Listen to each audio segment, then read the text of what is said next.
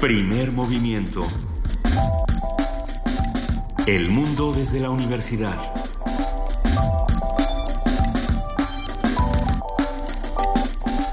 Son las 7 de la mañana con 5 minutos de este viernes de noviembre y arrancamos así aquí en Radio UNAM, primer movimiento. Luisa Iglesias. Querido Benito Taibo, muy buenos días, muy buenos días a nuestra jefa de información, Juana Inés de ESA. ¿Cómo están? Buenos días. Todos los que pensaron que ya se me había quitado la tos, pues no. ¿No, se va? No. ¿Es transferible? Ok. Ahí vamos. Hay muchas cosas sobre esta mesa de primer movimiento. ¿Qué está pasando aquí? ¿Empezamos dando regalos? Pues yo diría que sí, pero ¿ustedes qué piensan? Nuestros amigos de Océano, muy generosos como siempre, nos han mandado tres libros eh, distintos entre sí, pero espectaculares. Tenemos Festín de Muertos, una antología de relatos mexicanos de zombies. Esta antología nuevecita. que está, está muy bien.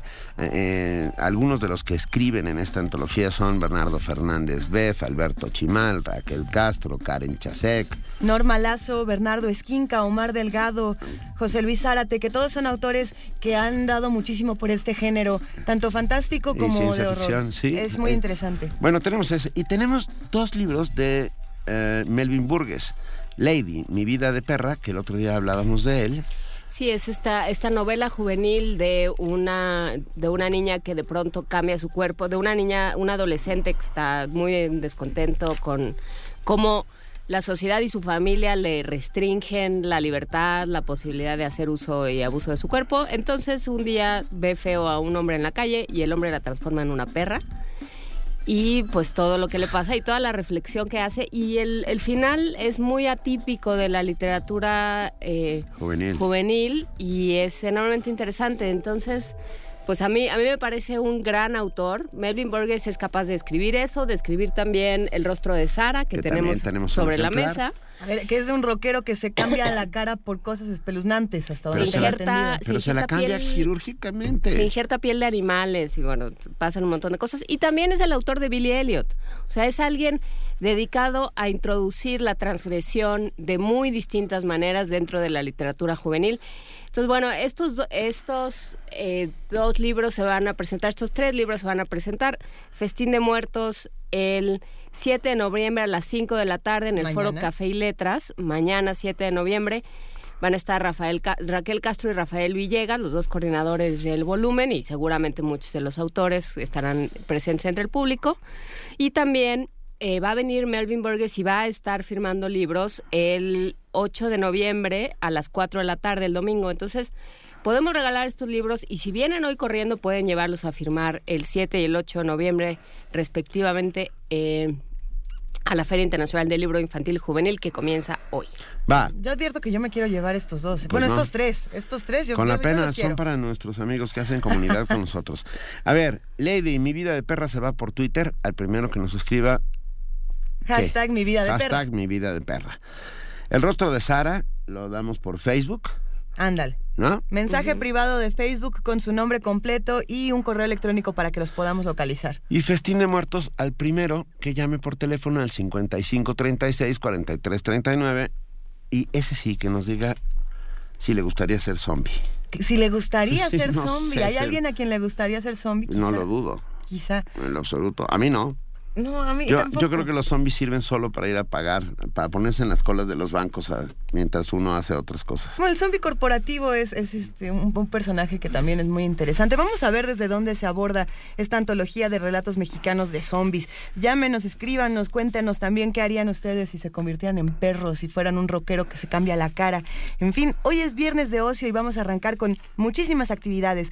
De entrada vamos a hablar con nuestros amigos del Centro Universitario de Teatro, del CUT. Vamos a hablar con Elena del Río, ella es actriz y nos va a contar sobre esta obra Omnis Bestia, que ya está del jueves 12 al domingo 15 eh, de noviembre en el Teatro Jiménez Rueda. Posteriormente, bueno, hoy es nuestro viernes de ocio y va a suceder algo en esta cabina que me llena de júbilo. Una lectura dramatizada del Quijote, con la participación de Celia Huertas y Aldo de la O, miembros del laboratorio del método AC del director Raúl Farrell. Farrell. En la participación de la Dirección General de Literatura, Rosa Beltrán, su titular, nos va bueno, nos plantea una pregunta interesante. ¿Existe literatura escocesa? ¿De, dónde está esta literatura escocesa? Bueno, pues nos presenta Antología de Escritores Escoceses Contemporáneos, publicada en la Dirección de Literatura, que acaba de salir por el año dual. Pero sí existe la literatura escocesa. Pensé rápidamente. Walter Scott. bueno, Walter Scott es el gran jefe de. Pero mm, no es escocés. Eh, es Conan Doyle. Conan Doyle, por supuesto. Que, ha generado toda una tradición de, de escritores tanto escoceses como internacionales, ¿no? Tendremos participación del antiguo colegio de San Ildefonso. Marco Flores, del área de servicios pedagógicos, habla sobre el coloquio La fotografía, la memoria y la realidad que se realizará el lunes 9 de noviembre de 10 a 14 horas en el marco de la exposición Conversaciones, colección fotográfica de Bank of America. En nuestra nota nacional, los maestros tras las rejas. Esto con el comentario del doctor Ángel Díaz Barriga, doctor en pedagogía por la UNAM, investigador emérito del Instituto de Investigaciones sobre la Universidad y la Educación de la UNAM. En nuestra nota internacional, ¿y si desaparece la FIFA? Eh, esta es una pregunta que nos hacemos constantemente porque cada vez se descubren más cosas terribles que suceden a su interior. Un comentario de Santiago Cordera, director editorial del portal Juan Fútbol. En nuestra participación de la Filmoteca de la UNAM vamos a hablar con Guadalupe Ferrer, su directora, que va a hablar sobre Pierpaolo Pasolini, porque se cumple aniversario de su asesinato, si no me equivoco. Va a estar interesante esta conversación. Tenemos, por supuesto, eh, si hay olvido, no hay justicia, esta colección de relatos, de poemas radiofónicos que tienen que ver con la desaparición de los 43 eh, de Iguala, de esos 43 estudiantes de Ayotzinapa que desde el 26 de septiembre del 2014 siguen desaparecidos.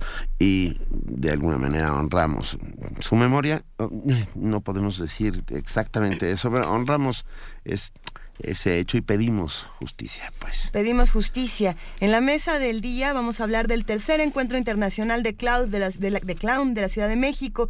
Vamos a platicar con Irma Caire, directora general del Centro Cultural Helénico. Tendremos la colaboración del Museo Universitario del Pocho con del Pocho. Del Pocho. Madre mía. Con Pacho. Pacho, Pocho, Chopo, con Pacho. Colaboración del Museo Universitario del Chopo con su director José Luis Paredes Pacho, nuestro curador musical y amigo que sabe un montón sobre temas urbanos y, ya verán, va a estar realmente bueno. Primer movimiento cierra esta mañana en una conversación con Eduardo Ruiz Aviñón, director de teatro y radioteatros aquí en Radio UNAM. Y bueno, él va a presentar dos obras en la sala Julián Carrillo que no se pueden perder. La primera, Los Dualistas y Tan Desnuda como la Luna. Así que quédense con nosotros aquí en Primer Movimiento Vamos a estar de 7 a 10 de la mañana y en este momento arrancamos con nuestro primer corte informativo aquí con nuestra compañera Cindy Pérez Ramírez. Muy buenos días, Cindy. Buenos días, Luisa, Benito, Juana Inés. Buenos días a todos.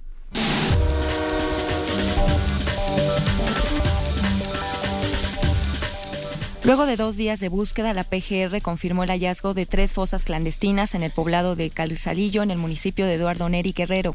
A través de un comunicado, la Procuraduría General de la República precisó que en dichas fosas fueron encontrados cinco cadáveres que corresponden a cuatro mujeres y un hombre.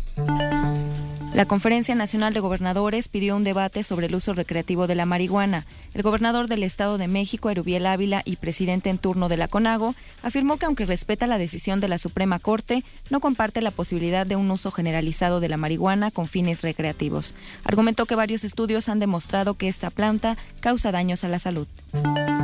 El secretario de Educación Pública, Aurelio Nuño, dijo que se ha reunido con los gobernadores de Michoacán, Oaxaca, Guerrero y Chiapas con el fin de plantear una estrategia conjunta que evite los bloqueos a las evaluaciones educativas. En entrevista radiofónica, el funcionario explicó que reforzará la seguridad en los cuatro estados para impedir que grupos radicales frenen la realización de estas actividades. Además, indicó que el registro de los maestros para realizar la evaluación educativa es muy alto y que hasta el momento se han registrado todos los docentes en educación media superior y en educación básica. Alumnos de la Escuela Normal de Educación Especial de Oaxaca tomaron las instalaciones y expulsaron a los maestros. Esto debido a diferencias internas y a la petición de la destitución de algunos de sus profesores. Para su protesta, los normalistas retuvieron un autobús de transporte público y colocaron una cadena con candado en la puerta principal. El gobernador de Oaxaca, Gabino Cue, advirtió que la Gendarmería y la Policía Estatal están preparadas para disuadir a quien intente boicotear la evaluación educativa. Agregó que serán 6.000 maestros los que presentarán la evaluación y reiteró que no habrá riesgo para ellos. Al contrario, sus salarios podrán mejorar en un 37%. Sin embargo, recalcó que los maestros que no la presenten se harán acreedores a sanciones, ya que la ley es muy clara al respecto. La Fiscalía General de Tabasco busca al magistrado del Tribunal Electoral, Jorge Montaño Ventura, por estar implicado en un presunto fraude por la compra de un edificio, sede del Instituto Electoral y de Participación Ciudadana de Tabasco. El fiscal estatal, Fernando Valenzuela Pernas, detalló que Montaño Ventura es buscado por diversas corporaciones policíacas de todo el país para que responda por el posible delito de ejercicio indebido del servicio público. La presidenta de la Comisión Temporal de Seguimiento de las Elecciones Extraordinarias, Pamela San Martín, informó que presentarán el calendario electoral para Colima el próximo miércoles. La calendarización detalló se dará a conocer la fecha de registro de candidatos y la del inicio de campañas, así como el plazo que tendrán los candidatos independientes para recabar las firmas de apoyo ciudadano, entre otras. La funcionaria electoral del INE explicó que para blindar la elección de la injerencia de funcionarios de gobierno, el instituto aprobará diversos acuerdos como el uso de recursos públicos, propaganda gubernamental y quejas de partidos. En información internacional, la madrugada de ayer se aprobó en Bolivia la ley de convocatoria referendo constitucional aprobatorio para que los ciudadanos voten si están a favor de la reforma constitucional que permitiría a Evo Morales postularse nuevamente a la presidencia en 2019. El presidente del Congreso, José Alberto González, promulgó la norma en el Palacio de Gobierno ante los sindicatos que han venido promoviendo la reelección. La FAO anuncia plan para revitalizar los suelos en Sudamérica. La Organización de las Naciones Unidas para la Alimentación y la Agricultura, la FAO, anunció este jueves la aprobación de un plan que busca fomentar la promoción del uso y manejo sostenible de los suelos con el objetivo de garantizar la seguridad alimentaria en Sudamérica. El plan se aprobó recientemente en Paysandú, Uruguay, por los representantes de la Alianza Sudamericana por el Suelo con ocasión del Año Internacional de los Suelos. Durante el encuentro se diseñó un proyecto que busca el intercambio de experiencias en materia de conservación, cooperación científica y homogenización de los métodos y calidad de las mediciones del suelo. La FAO señaló que la erosión afecta a más de la mitad del territorio de algunos países. Añadió que el 14% de las tierras vulnerables a la degradación a nivel mundial se hallan en América Latina, impactando a 150 millones de personas. Jordi Trujols, Naciones Unidas, Nueva York. Tras la cancelación de vuelos hacia Egipto, decretada por el gobierno británico luego del trágico accidente que sufrió un avión ruso al estrellarse en el Sinaí, otras compañías de Europa se han sumado como Air France y Lufthansa. El Ministerio de Exteriores de Alemania y la compañía Lufthansa anunciaron que los pasajeros que se encuentran en la zona serán repatriados. Por su parte, el ministro de Exteriores de Egipto ha señalado que la suspensión de vuelos no tiene justificación. La reunión entre los gobiernos de China y Taiwán no es una estrategia electoral, sino el primer paso para normalizar los lazos entre ambos países, afirmó en rueda de prensa el presidente taiwanés Ma Ying-jeou. Asimismo, señaló que espera se logre un acuerdo que permita a Taiwán extender su espacio internacional y que la reunión de Singapur establezca precedentes para sus sucesores y sigan avanzando en las relaciones. Y en la nota de la UNAM, nuestra Casa de Estudios, la Comisión Nacional de los Derechos Humanos y la Fundación Carlos Slim firmaron un convenio de colaboración en favor de la comunidad mexicana residente en Estados Unidos. Se trata de un trabajo en conjunto para propiciar y mejorar sus condiciones de vida a través del desarrollo de actividades en áreas como educación, capacitación, investigación, difusión de la ciencia y la cultura, además de la promoción de los derechos humanos de los migrantes latinos en la Unión Americana. Habla el rector José Narro Robles. El tema de los migrantes y el tema de los derechos humanos. Cómo estos dos grandes asuntos están presentes de manera cotidiana. Y lo están en todo el mundo, en todos los continentes y a veces con tintes que son muy, muy dolorosos. Y cada vez vemos con mayor preocupación en un sentido, pero al mismo tiempo con la convicción de que este país ha ido avanzando en la materia de derechos humanos.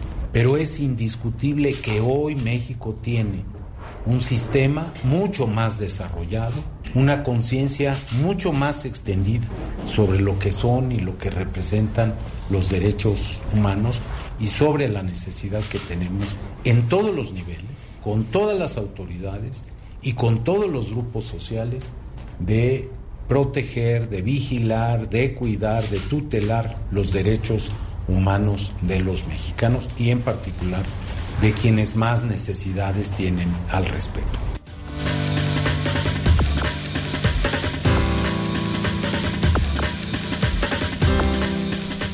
7 de la mañana con 19 minutos.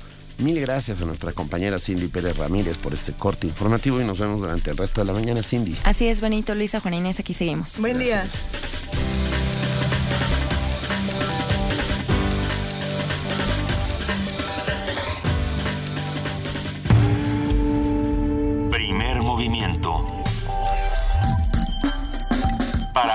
El día. Y ya se encuentra en la línea de primer movimiento Elena del Río, actriz. Ella nos va a hablar, bueno, de entrada vamos a platicar de lo que se está haciendo en el Centro de Arte, de, del Centro Universitario de Teatro, el CUT, y vamos a hablar sobre la obra Ovnis Bestia. Muy buenos días, Elena, ¿cómo estás? Hola, buenos días. Muy bien, muchas gracias. Así es, vamos a hablar de eso, porque nosotros somos eh, recién egresados y este se llama un movimiento de la escuela a la escena. Y lo que hicimos fue juntarnos varios compañeros que, mm, que queríamos decir algo. Y ahora creamos una obra y la vamos a presentar en el Teatro Jiménez Rueda. Y la obra habla un poco sobre los miedos. Dijimos, tenemos miedo de salir al mundo y al final lo que pasó fue que hablamos de nuestros miedos personales y creamos un espectáculo multidisciplinario en donde lo importante no es la obra, sino lo que el espectador siente ante esto. Y, mm, y los miedos que uno tiene, uno los puede interpretar de una manera diferente. O sea, un- una persona puede tener Claro. miedo a una cosa y otra a otra. Sí. Cuéntanos, Y- eh, ¿cómo, cómo se interpretan todos estos miedos a través de un espectáculo inter- interdisciplinario? ¿Qué es lo que vamos a ver, Elena? Pues en realidad es eh, son muchas disciplinas las que se juntan en este espectáculo. Hay música en vivo, eh, hay danza, hay canto y obviamente actuación. Y eso es lo, lo, lo importante en realidad porque el miedo, la vida y todo se interpreta Sí. de muchas maneras y en este momento de, de la vida eh, es, es importante que todo esto se junte para poder contar algo y así es como lo, lo vamos a expresar. ¿De, quién, ¿De quién es el texto, Elena? De Atanasio Cadena, el director. Ah, el director. ¿Y van a estar en el Teatro Jiménez Así. Rueda? Así es, el que está junto al Monumento a la Revolución. El Monumento a la Revolución. Ujú, Ok. Sí, Ah, sí, sí, así del, es. domingo, del jueves 12 al domingo 15 de noviembre. Un fin de semana. Solo. Pero el próximo año vamos a estar en el sistema de teatros de la Ciudad de México. Excelente noticia. A Sí. ver, entonces, ¿cómo lo seguimos? ¿Dónde vamos a encontrar más información de lo que están haciendo para que no les perdamos la pista? En Facebook este, tenemos una página como OVNIS Bestia Ajá, y en Twitter también nos pueden seguir como arroba OVNIS Bestia. Excelente. Así es. Va- cu- eh, ¿Cuánto cuestan los boletos para que lo Uy, sepamos? eso es lo importante. Eso. A ver, venga. a ver, a ver. El jueves cuesta 30 pesos No, bueno. y de viernes a domingo 45 pesos. ¿Y, y quiénes Eh. podemos estar ahí? Eh, está, ¿Tiene alguna edad? ¿Va a ser un espectáculo fuerte? ¿Mayores de 18 años? ¿Menores de 5? Cuéntanos. Pues yo no lo recomendaría para pequeños porque en realidad es como no es que sea fuerte, pueden ir, pueden verlo y uno se puede sorprender de lo que un pequeño pueda ver. Pero igual y es simplemente no lo no lo va a recibir tan bien. Pero en realidad yo creo que es para todas las edades y sobre todo para el público joven. Venga, pues desde el jueves 12 al domingo 15, Omnis Bestia en el Teatro Jiménez Rueda. Y nosotros desde Primer Movimiento les deseamos mucha mierda. Muchísimas gracias. ¿no? Que todo- Esperemos que los que les guste, que vayan, que lo vean. Así es. Así será, Elena. Los vamos a seguir también en Omnis Bestia para estar al pendiente de todo lo que ocurre. Te mandamos un gran Para abrazo. lo que los que tal vez nos escuchan por primera vez, es- esta es una expresión entre teatreros, no piensen que estamos diciendo una barbaridad a la No, no, compañera. no. ¿Qué pasó? Este, Así, así se dice. No, nunca hay que desear, nunca hay que desear éxito. Sino, No, o, romperse una, o romperse una pierna, bla, bla, bla. Bueno, Así pues es. nada, Elena, mil gracias por estar esta mañana con nosotros. No, gracias a ustedes. Vale, Hasta luego. Mucha, bye. bye. Primer movimiento. Donde todos rugen, el puma ronronea.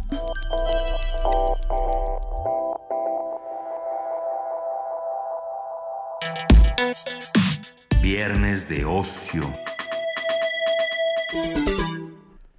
El pasado mes de septiembre se conmemoró la publicación de la segunda parte de Don Quijote de la Mancha, con una lectura dramatizada de fragmentos de la obra de Miguel de Cervantes. Miguel de Cervantes Saavedra dio vida a una obra que ha sido considerada como la primera novela moderna de la literatura española, en 1605, El ingenioso hidalgo Don Quijote de la Mancha, seguida por la segunda parte, en 1615, El ingenioso caballero Don Quijote de la Mancha. Con motivo del cuarto centenario de la publicación de la segunda parte de Don Quijote de la Mancha y como preámbulo a la conmemoración del cuarto centenario de la muerte de Miguel de Cervantes, que bueno, es de 1547 a 1616, el taller El Laboratorio del Método ACE preparó una lectura dramatizada de algunos capítulos de dicha obra bajo la dirección de Raúl Farrell. Eh, los capítulos seleccionados para la lectura dramatizada fueron el sexto, el décimo y el décimo séptimo, mismos que pasaron por un proceso de selección de acuerdo al criterio de los actores. La duración de esta lectura es de 90 minutos. Y nosotros estamos muy emocionados aquí en esta cabina de Radio UNAM porque se encuentran en, en este lugar ¿verdad? para preparándose para esta lectura dramatizada. Celia Huertas y Aldo, y Aldo de la O, bienvenidos. Muchas gracias por estar aquí con nosotros. Bien hallados, muchas gracias. Gracias, gracias. Ah, ellos pertenecen al laboratorio del método ACE del director Raúl Farel. Exacto. ¿Qué es el laboratorio del método? Es un taller de arte dramático. eh, lleva de manera permanente desde hace ya casi más de 11 años. Eh, lo creó Raúl Farel. eh, bueno, siempre lo creó en, en el sentido para poder tener un lugar en el cual estar en una práctica constante, en una exploración de diferentes conceptos, formas escénicas y a su vez para la formación de nuevos, eh, pues nuevos creadores que tengan esta inquietud por el arte dramático. ¿no? Hay, hay muchos tipos de lectura, ¿no? Nosotros podemos leer en voz baja, podemos leer en voz alta. Eh, la lectura dramatizada no es lo mismo tampoco que si yo me pongo de pronto aquí a leer cualquier otra cosa, ¿no? Tiene ciertas características. ¿Qué hace única a la lectura dramatizada? Pues son, son muchos elementos que se integran a una lectura dramatizada, eh, a diferencia de una lectura norm- normal, puedo así En voz ¿no? alta, ¿no? En voz alta. Sí. Eh, justo de eso platicábamos el otro día en una entrevista de qué tan teatro era el teatro en Atril. Este, Es, es- sí, es una buena pregunta. es una buena pregunta, ¿no? Eh, de hecho, nosotros mismos nos quedamos como con eso en la mente y después le externamos la pregunta al director y nos dijo que realmente el teatro en Atril es más teatro que nada. Porque el teatro en sí es un subgénero literario, entonces llevar el texto a un ámbito teatral, eh, pues es como, ¿cómo decirlo? Como la forma más pura de hacerlo. Sí. Hay, hay- hay que recordar que en México tenemos una enorme tradición de teatro en atril. En la Casa del Lago, eh, durante todos los años 50 y 60, Sí. eh, fue Sí, impre- sí, sí. 60 y 70, perdón, me fui demasiado para atrás.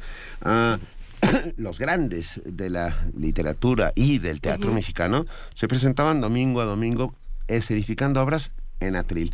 Y, y los mexicanos entendimos justamente eso, que no era necesario ah, un teatro en forma ni estar caracterizado. ni, bueno, ni entre- usar el cuerpo. Ni usar eso, el cuerpo. eso tiene que ser, pensando en, en este, además, en este medio que es la radio.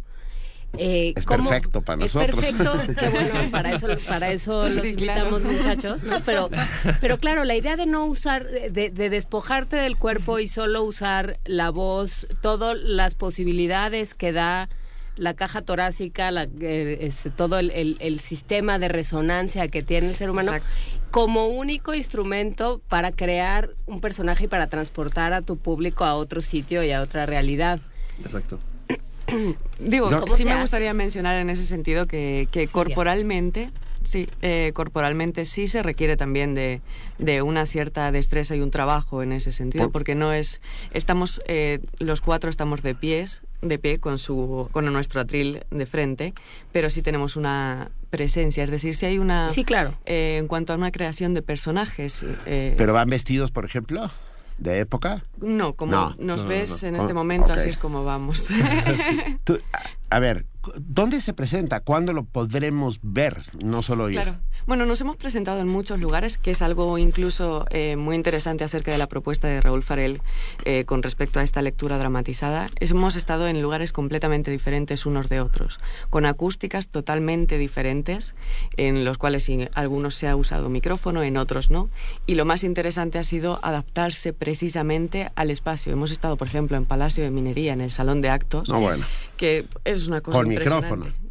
Con Sí, micrófono ahí sí, Sí. porque es no- imposible. no hay de Imposible otra. sin micrófono. Sí, no, es bueno. imposible. ¿Cuál, sería un espacio ideal, vamos a decir, para una lectura dramatizada? ¿Cuál les parece que sería el mejor espacio? Bueno, yo considero que cualquier teatro, pero, eh, por ejemplo, en la Capilla Alfonsina, que no sé si la conocen, Ah, claro. no? es Sí, un lugar hermoso y fue una función este que se, se unieron muchos de los elementos que estamos buscando con esto que estamos haciendo.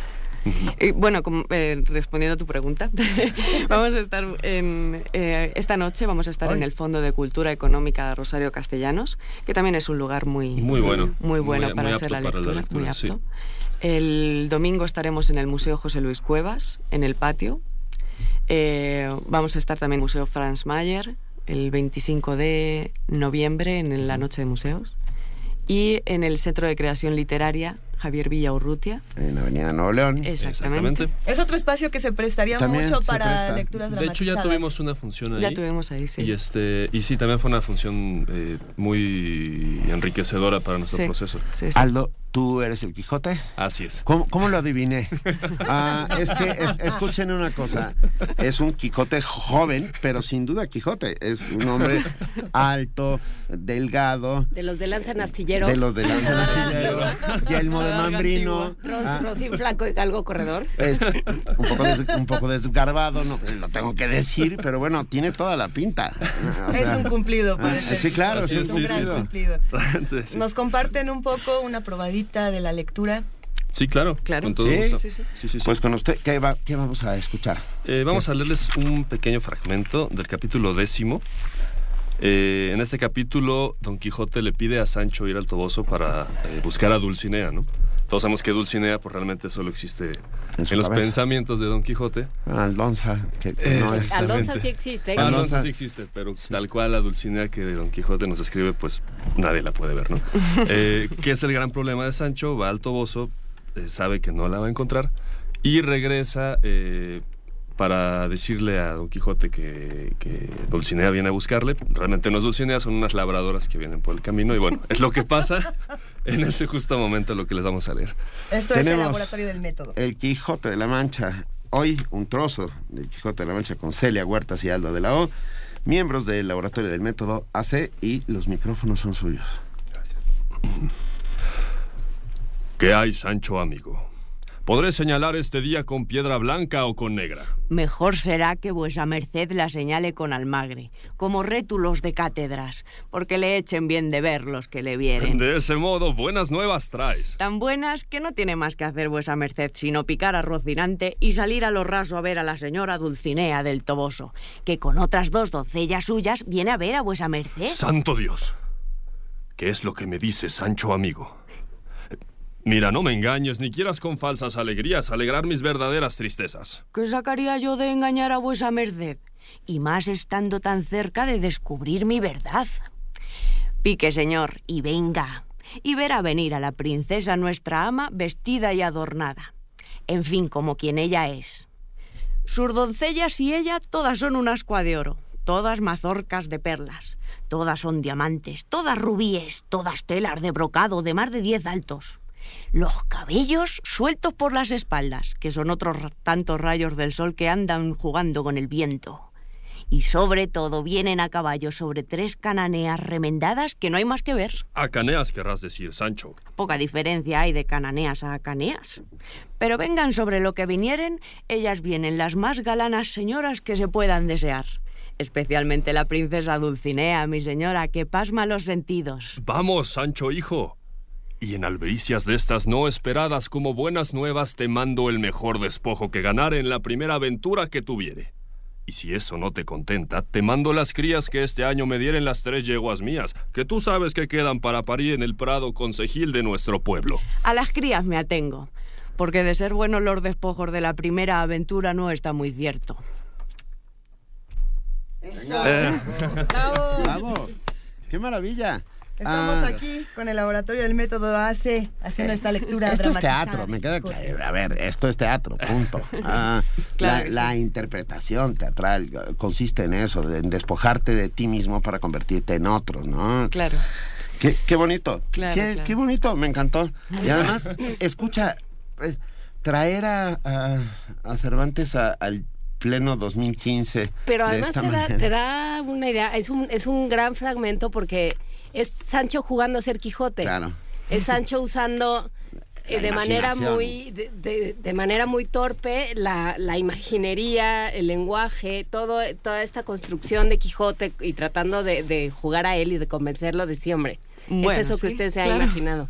Sí, sí, la parte que continúa, sí, es, es divertidísima precisamente por eso, ¿no? Por este Sancho que, las palabras incluso que, que está usando y todo para referirse a Dulcinea del Toboso y convencerlo de Las que... mazorcas de perlas es, es Sí, o sea, claro. es de una pues, de una te- atemporalidad del Quijote que se nos olvida. Bueno, Sí, qué bueno que sí. lo reviven. Claro. Yo creo que esa es la gran... Cuando uno, una obra se convierte en clásica, quiere decir logró superar la prueba del paso del tiempo. Pasar de generación a generación y que no envejezca en el proceso. Si no pierde vigencia, Eso. continúa... Pero, eh, pero pierde, digo, no pierde vigencia porque ustedes lo reviven. A lo mejor leído en el papel puede ser más, Más más, complicado. complicado. pero, pero al, al poner en acción, digamos, este diálogo Claro, sí, sí, sí. vivo entre dos, entre dos personas, que son Quijote y Sancho, es eh, pues ya lo, se Claro. vuelve otra vez. Es como la de apuesta de, la lectura. Eh, justamente sabemos que el texto, acercarse a él así de buenas a primeras es complicado, ¿no? Sí. De entrada, porque hay muchas palabras que no conocemos, el lenguaje es distinto al que usamos. Eh, claro. Pero, Pero, hay... se, pero se infiere y eso es importante. O no Exacto, sí. importa. Sí, sí, sí. Hay veces que ni siquiera importa. No es necesario. importa. precisamente. Lo Eh, infieres. Lo hemos platicado mucho en esta mesa, el cómo se debe leer el Quijote y quién nos tiene que acompañar en una lectura del Quijote que a veces puede ser un poco impenetrable dependiendo de la edad en donde uno se Claro. quiera acercar. Eh, pensando en eso, la lectura en voz alta es una ayuda eh, bárbara y la lectura dramatizada lo es todavía más. Claro. Claro. Hay quienes dicen, y esa es una pregunta que a mí me llama mucho la atención y lo hemos platicado también aquí, que la lectura siempre tiene que ser en voz alta y no importa el texto que sea porque... Aunque sea dentro de tu cabeza. Eh, pero que uno, que uno que estando solo en casa tendría que leer en voz alta porque, porque se, se siente distinto el texto, porque tiene otra textura. ¿Ustedes qué opinan? Bueno, yo estoy totalmente de acuerdo. De hecho, incluso eh, a raíz de todos estos años de investigación que ha llevado Raúl Farel en el taller, eh, ha estado pues escudriñando mucho acerca de lo que consiste un texto dramático Sí. concretamente, ¿no? Y eh, sí estamos totalmente convencidos de que un texto dramático eh, tiene una es una melodía, es una partitura que se debe de tocar precisamente como la escribió el, como la concibió Cervantes, ¿no? Con los puntos, las comas, toda la puntuación. Claro. Es una partitura, nosotros tenemos que leerla y alcanzar a tocar esta parti- esta melodía que es el, el Quijote. Por lo tanto, estoy muy de acuerdo que, que la mayoría de los textos, si los escuchamos eh, de viva voz y correctamente leídos, eh, tienen un efecto eh, directamente a, a la persona. Tienen, además, en estos tiempos de banalidades y violencias, eh, la literatura y las grandes literaturas sirven como un- una suerte de bálsamo. Hoy, a las 8, Siete. a las 7 A las de la tarde, en la librería Rosario Castellanos del Fondo de Cultura Económica, Exacto. quienes integran el laboratorio, quienes van a estar ahí presentes eh, leyendo. Leyendo somos cuatro compañeros. Celia, Celia Huertas, Aldo de la O, Ujú, eh, Marco Rivera y Anuar Aiza. Anuar Aiza. Aiza, exactamente. Exacto. Los que no se puedan dar una vuelta el día de hoy a las 7 de la noche a la Rosario Castellanos, pueden hacerlo el domingo en el Museo José Luis Cuevas. ¿A qué hora van a estar por allá? A A las- las 4 de la tarde. A las 4 de la Sí. tarde. Hoy, este, a ver, nuestros, eh, lo malo de, de, de los radioescuchas frecuentes es que tienen memoria. Eh, y con esto, y, y perdón, Adam Belderrain dice, yo no olvido que Benito iba a participar de Rocinante.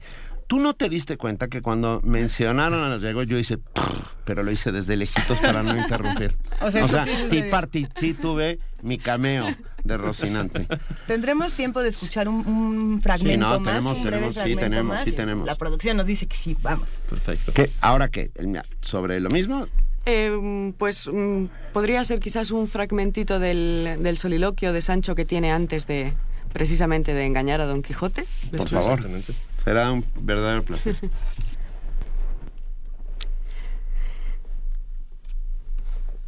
Sepamos agora, Sancho hermano, a dónde va vuesa merced.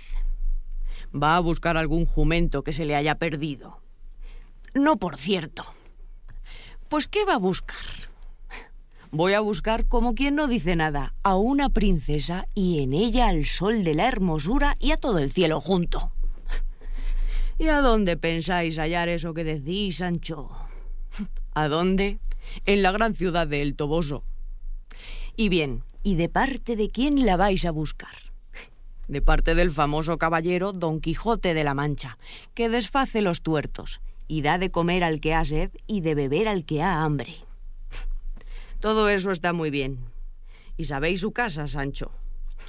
Mi amo dice que han de ser unos reales palacios o unos soberbios alcázares. ¿Ya habéisla visto algún día por ventura? Ni yo ni mi amo la habemos visto jamás.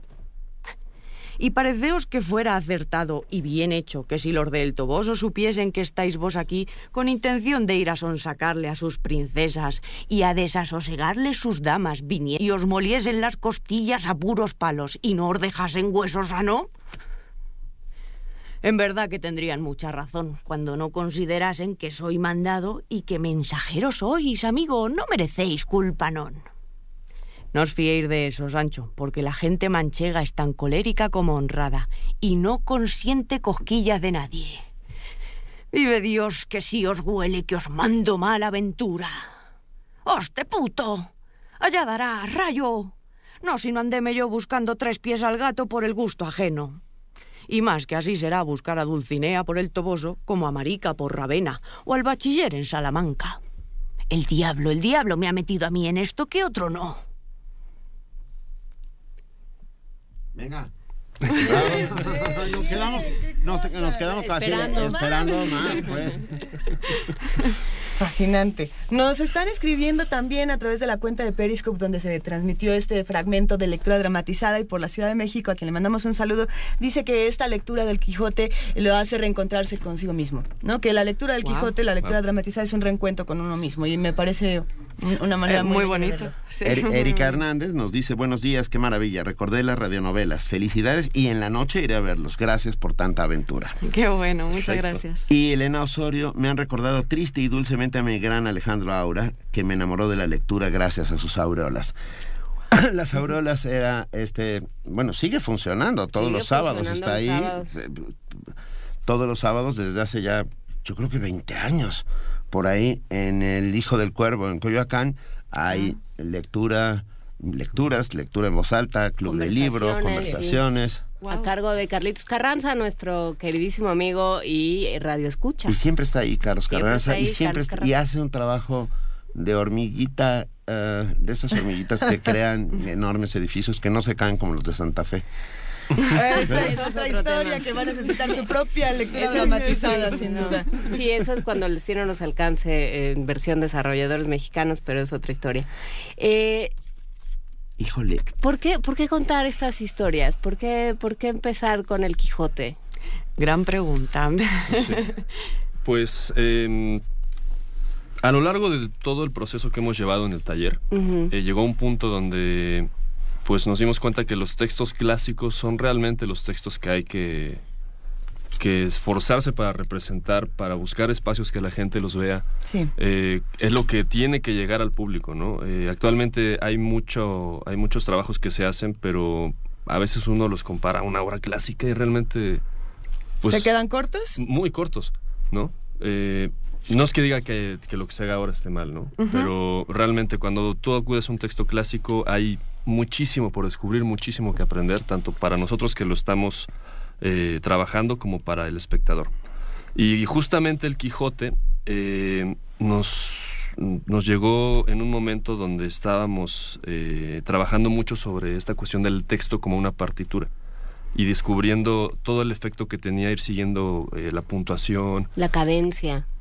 Sí, son, son, son muchas cosas que hay en el texto eh, que, digo, gracias a nuestro director que fue el que nos eh, descubrió y el que nos enseñó todo esto, sí nos dimos cuenta que hay una gran diferencia entre leer un texto como con alguna intuición nada más, allá con un conocimiento de eh, qué pasa en una coma, qué pasa con una mayúscula. Y darle un sentido al texto, ¿no? Es la parte del actor. Claro. Darle el sentido de, de, o sea, al Quijote que esté emocionado porque va a ver a Dulcinea, Sancho que no sabe qué hacer porque le encargaron algo imposible, eh, y así con todos los personajes, ¿no? ¿Y cómo fue la selección? Porque no es todo el Quijote lo que leen. Claro, si no, Claro. estaríamos tres años ahí Sí. metidos. Sí, metidos en- no nos quejaríamos nada, años, ¿eh? no, Lo pero- disfrutaríamos muchísimo. Pero tres días. No, por Bueno, bueno, yo he visto un- una lectura de Quijote completa en, 20 en menos de 24 horas. ¿En serio? Sí. Wow. Sí. Wow. Sí, pero no tan bonita. No, pero a ver, espera. O sea, la versión no, no era, no era como Sí. lo que acabamos de escuchar. Nuestros amigos siempre están ahí. y, eh, son puntillosos. Pero no, pero a este, ver, yo quiero saber cómo hicieron la selección. eso. Porque sí. La Sí. selección de ¿Cómo los fue? capítulos eh, fue, la verdad es que entre todos estuvimos leyéndonos todos, eh, todo el Quijote y le propusimos al director varios capítulos eh, que considerábamos que podían ser muy aptos para que fuese una lectura dinámica, ¿no? que fuese una lectura que, atra- que atrape de alguna manera y la gente se vaya corriendo a leer su Quijote. Entonces, eh, dentro de los capítulos que le presentamos, él seleccionó estos tres. Eh, también, precisamente por eso, eh, incluyen también muchos diálogos. Hay algunos capítulos que, pues, es, por ejemplo, toda la historia de Cardenio, ¿no? que es un soliloquio. Entonces, que no se prestan tanto para hacer una lectura un poquito más dinámica. Entonces, fue un poco el criterio para, para seleccionar estos concretamente. Y el primero, específicamente, es importantísimo, consideramos que este, porque es una... El, el primero es Cervantes. Es como estar eh, viendo a Cervantes. El, el sexto de la primera parte, que es cuando el cura hace todo el escrutinio de la De la biblioteca, eh, muestra toda la erudición que tenía Cervantes acerca de la literatura de su ¿Y el último, el de la muerte de Quijote, lo leen también? No. Oh, No. eso es tristísimo. No, qué bueno, por eso no lo leemos, porque no. Nuestra queremos. intención es, sí, en al- el estar ampliando. Nosotros seguimos trabajando con otros capítulos. Claro. Nos gustaría quizás hacer ciclos de, en los cuales se puede llegar a alcanzar a leer la novela completa en ciclos Sí. y que la gente pueda ir a, a lo mejor a leer, a escuchar nada más tres capítulos o, le, o la completa, ¿verdad? Venga. Pero necesitamos patrocinadores. Eso. Este, por ahí Aquí para lo escuchó, por hacemos- favor. hacemos usted un tiene un cheque en blanco que quiera, así que diga, no sé qué hacer con tanto dinero, necesito despojarme de todo esto. Déselo al conocimiento. Algún dueño de alguna península de barataria que le sobre algo. Ah, Es un placer. Millones de gracias, Celia. Huerta, Saldo de la O, Laboratorio del Método AC, hoy a las 7 de la tarde en el... En, el- En el Fondo ah, de Cultura, en la Rosario el- Castellanos. En el Rosario Castellanos. Un verdadero placer, un privilegio tenerlos con Muchas nosotros. gracias. Muchas gracias Mil por gracias. Muchísimas gracias. Primer movimiento. Escucha la vida con otro sentido.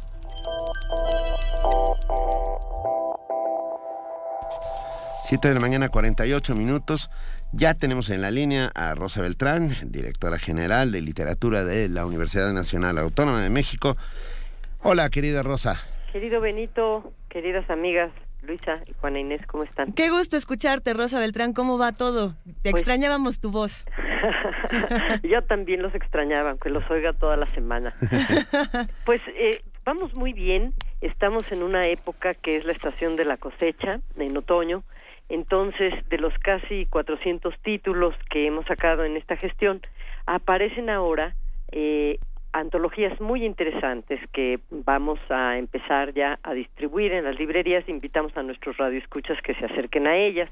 Por ejemplo, de la que hoy vamos a hablar, que es una antología de literatura escocesa contemporánea.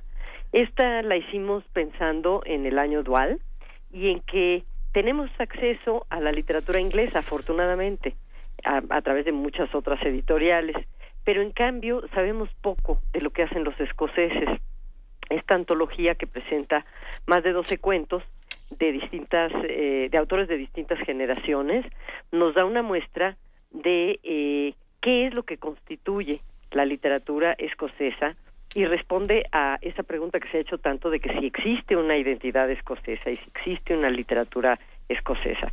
Yo creo que la lectura de este libro dice sin que se enuncie propiamente con unas cuantas frases, sino dejando de ver entre líneas en los temas y sobre todo en los tonos, en la manera de utilizar el lenguaje, y la traducción hay que decir que es muy buena y lo deja ver, eh, cómo estos autores eh, parecería que se dirigen a sus paisanos y que les están guiñando un ojo y les dicen, hey, ¿verdad que somos parte de los británicos, pero no tanto? ¿Y verdad que no somos parte de los británicos del modo en que ellos creen?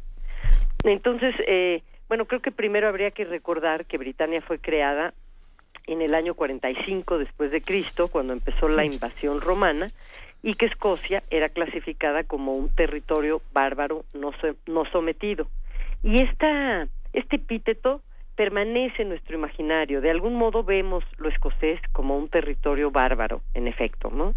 Eh, pero ellos quieren dejar claro que esa es una clasificación colonialista y que existe tal cosa como una moral escocesa. Ahora, lo interesantísimo es que al empezar a leer estos cuentos nos damos, mm, valga la redundancia, caemos en cuenta de que en efecto hay, hay, hay una cosa bárbara, hay una cosa salvaje, pero eh, esta cosa salvaje se da eh, en una aparente calma, ¿no? En estos paisajes verdes, verdes, llenos de ovejas. Las tierras eh, altas. Exactamente, donde la gente, al decir del antólogo, que también hizo un trabajo extraordinario, Roberto Bravo desde Glasgow, impresionante, tiene muchos años viviendo allá, bueno, pues que en estas tierras donde de aparente calma y de mucha amabilidad, porque también nos aclara el antólogo que los escoceses son tan amables como los mexicanos, así que aquí hay que abrir tres signos de admiración y cuatro de interrogación, ¿qué quiere decir eso? Eh, cuando están en lo privado y cuando surge ese otro lado salvaje, bueno, pues se dan unas discusiones tremendas, eh, hay una violencia también enorme. Eh, Es eh, Glasgow simplemente la ciudad de Escocia que tiene la mayor densidad de cáncer de pulmón, de problemas de corazón, de suicidio y de alcoholismo en toda Europa. Y esto está presente en los cuentos de varios de los autores, pero con un sentido del humor extraordinario. Entonces, tú estás leyendo esta antología y al mismo tiempo que te estás riendo de cómo hablan los personajes de sí mismos, del cinismo desapegado con el que pueden hablar de ese orgullo escocés, de sus marchas independentistas y de la forma en la, en la que discuten eh, contra el catolicismo, eh, por el derecho a considerarse eh, distintos, bueno, te estás riendo al mismo tiempo que estás oyendo dentro de todo esto eh, pues una violencia que ha estado ahí por muchos años y que ahora se manifiesta eh, como un derecho. Esto empezó en realidad desde los años 50, 70 más o menos del siglo pasado, cuando los escritores eh, utilizaron, empezaron a utilizar un inglés que no tenía que ver con el de Inglaterra, que se basaba también en el, en el Glaswegian y en el Scots y en, en los eh, idiolectos de ellos, ¿no? Eh, y que tenía que ver con este humor con el que ellos ven la vida y con ese orgullo escocés. Hay, hay otra cosa muy interesante también en la antología. Muchos de los cuentos tienen a personajes hablando en monólogos, de veras de una manera deliciosa, hablando sin parar. Hay uno, por ejemplo, de una mujer que, que se llama el cuento Di algo, y tú como lector no sabes si es porque por fin la mujer ya se hartó y encontró la oportunidad de desahogarse, o al final te preguntas si en realidad ese otro no existe y que la, y la que está hablando en realidad está sola. Así que resignificas todas esas peticiones que ella ha hecho, como tú lo único que quieres es tenerme junto a ti, que sea tu muñequita sexual, que sea tu... Y, entonces esto se vuelve realmente muy dramático al final, cuando piensas, no, eso es lo que ella querría, no tiene a quién reclamarle ser este su muñequita sexual, ¿no? Hay varios cuentos que están escritos como monólogo y que te dejan ver o una enorme soledad. Eh, recordemos que Escocia es un país pues de viejos, donde los jóvenes están pugnando por la independencia, ¿no? Y, y porque haya oportunidades para regresar a su país eh, y, y, lugares también de una enorme soledad, ¿no? Donde los personajes se inventan mundos interiores y donde esta cuestión de lo fantasmal, que, que es de toda eh, de toda Britania, eh, la idea de los bosques y la idea de los duendes y todo esto hace que eh, esté poblado este mundo de seres que no sabe si son reales o son imaginarios. Por supuesto, el último tema que aparece es el de los jóvenes que han emigrado, eh, ya sea a Estados Unidos o a Inglaterra buscando trabajo o a otros lugares, así que es un libro que está lleno de migraciones también. Y, eh, y, y deja claro, me parece a mí, que si en este momento se volviera a hacer el plebiscito para pedir la separación, seguramente los escoceses lo, lo ganarían, ¿no? Por lo que se trasluce de estos cuentos, hay muchísimo más que razones económicas y una necesidad enorme, y no estoy diciendo que yo esté a favor o que esté en contra, estoy diciendo que eso es lo que uno lee en esta antología, eh, que hay razones suficientes que tienen que ver con una cultura, con una forma de ver el mundo, con una moral que eh, los hace distintos y que esto siempre se ha visto solo como un subproducto y muchas veces como un producto para exportación, ¿no? De Escocia está ahí la lana, que se vende las mantitas de lana o las galletas, estas shortbread, pero pero poco más que eso Las que falditas. conocemos, sí. Ah, ¿qué? A ver, ¿ya podemos encontrar el libro, Rosa Beltrán? Ya lo podemos encontrar. A partir de la próxima semana está distribuido en todas las librerías, en las de la UNAM, pero también en algunas otras. ¿Y se, ya-. ¿Y se llama? Antología de escritores escoceses contemporáneos. Venga, me gusta, nos gusta mucho. Vivan los clanes, vivan las Highlands, viva la, la La lana, la lana de Merino.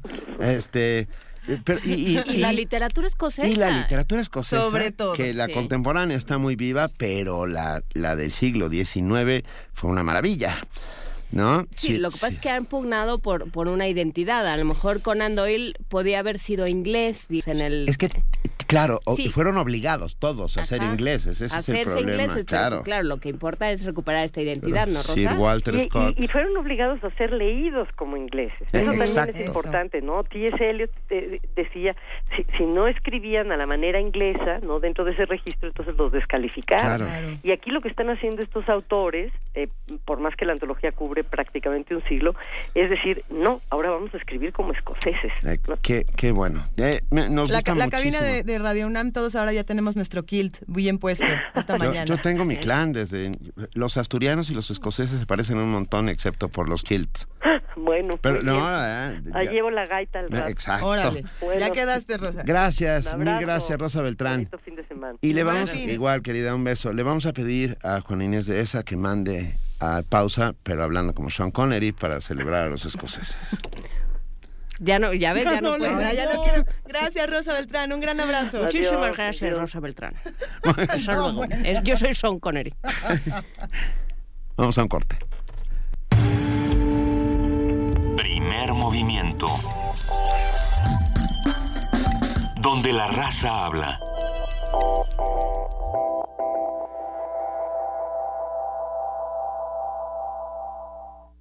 La Asociación Nacional de Universidades e Instituciones de Educación Superior, el Consejo Regional Sur-Sureste de la ANUYES, la Red Regional de Tutoría Región Sur-Sureste y la Universidad Autónoma de Yucatán convocan al séptimo Encuentro Regional de Tutoría Impactos y Retos de la Tutoría, del 23 al 25 de noviembre en la ciudad de Mérida, Yucatán.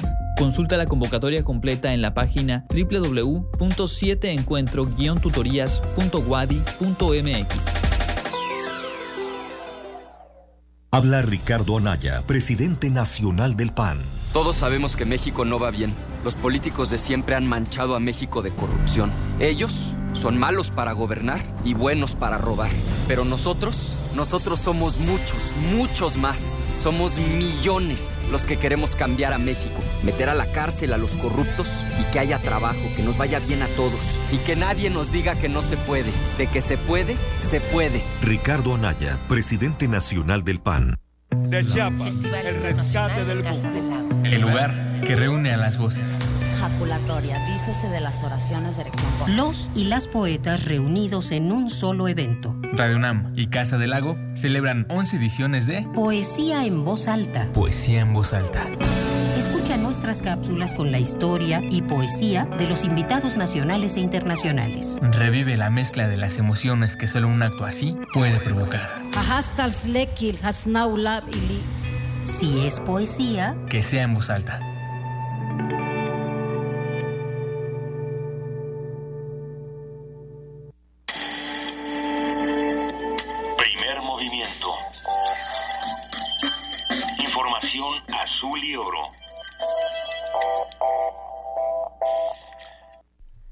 Estamos en arroba P Movimiento, en diagonal Primer Movimiento UNAM y en el teléfono 55 36 43 39. Vamos a seguir platicando con todos ustedes. Escríbanos, cuéntenos qué les ha parecido las lecturas dramatizadas, platicar de literatura escocesa, de teatro. Eh, quédense con nosotros porque vamos a tener todavía muchísimo más. Y en este momento van a dar las 8 de la mañana y nos vamos a nuestro siguiente corte informativo con nuestro compañero Jesús Ruiz Montaño, voz emblemática de Radio UNAM. Buenos días, Jesús, ¿cómo estás? gracias, buenos días, buenos días al respetable público. Buen día.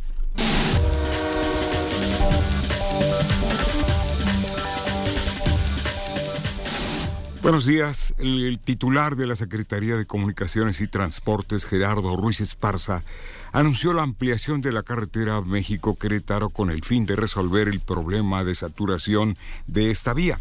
Además, el proyecto contempla ampliar en 13 o 14 kilómetros más el segundo piso del periférico con dirección a Querétaro. Ambas obras se harán con recursos públicos, aunque Ruiz Esparza no reveló los montos de la inversión. Senadores del PRD propusieron eliminar la política prohibicionista contra la marihuana.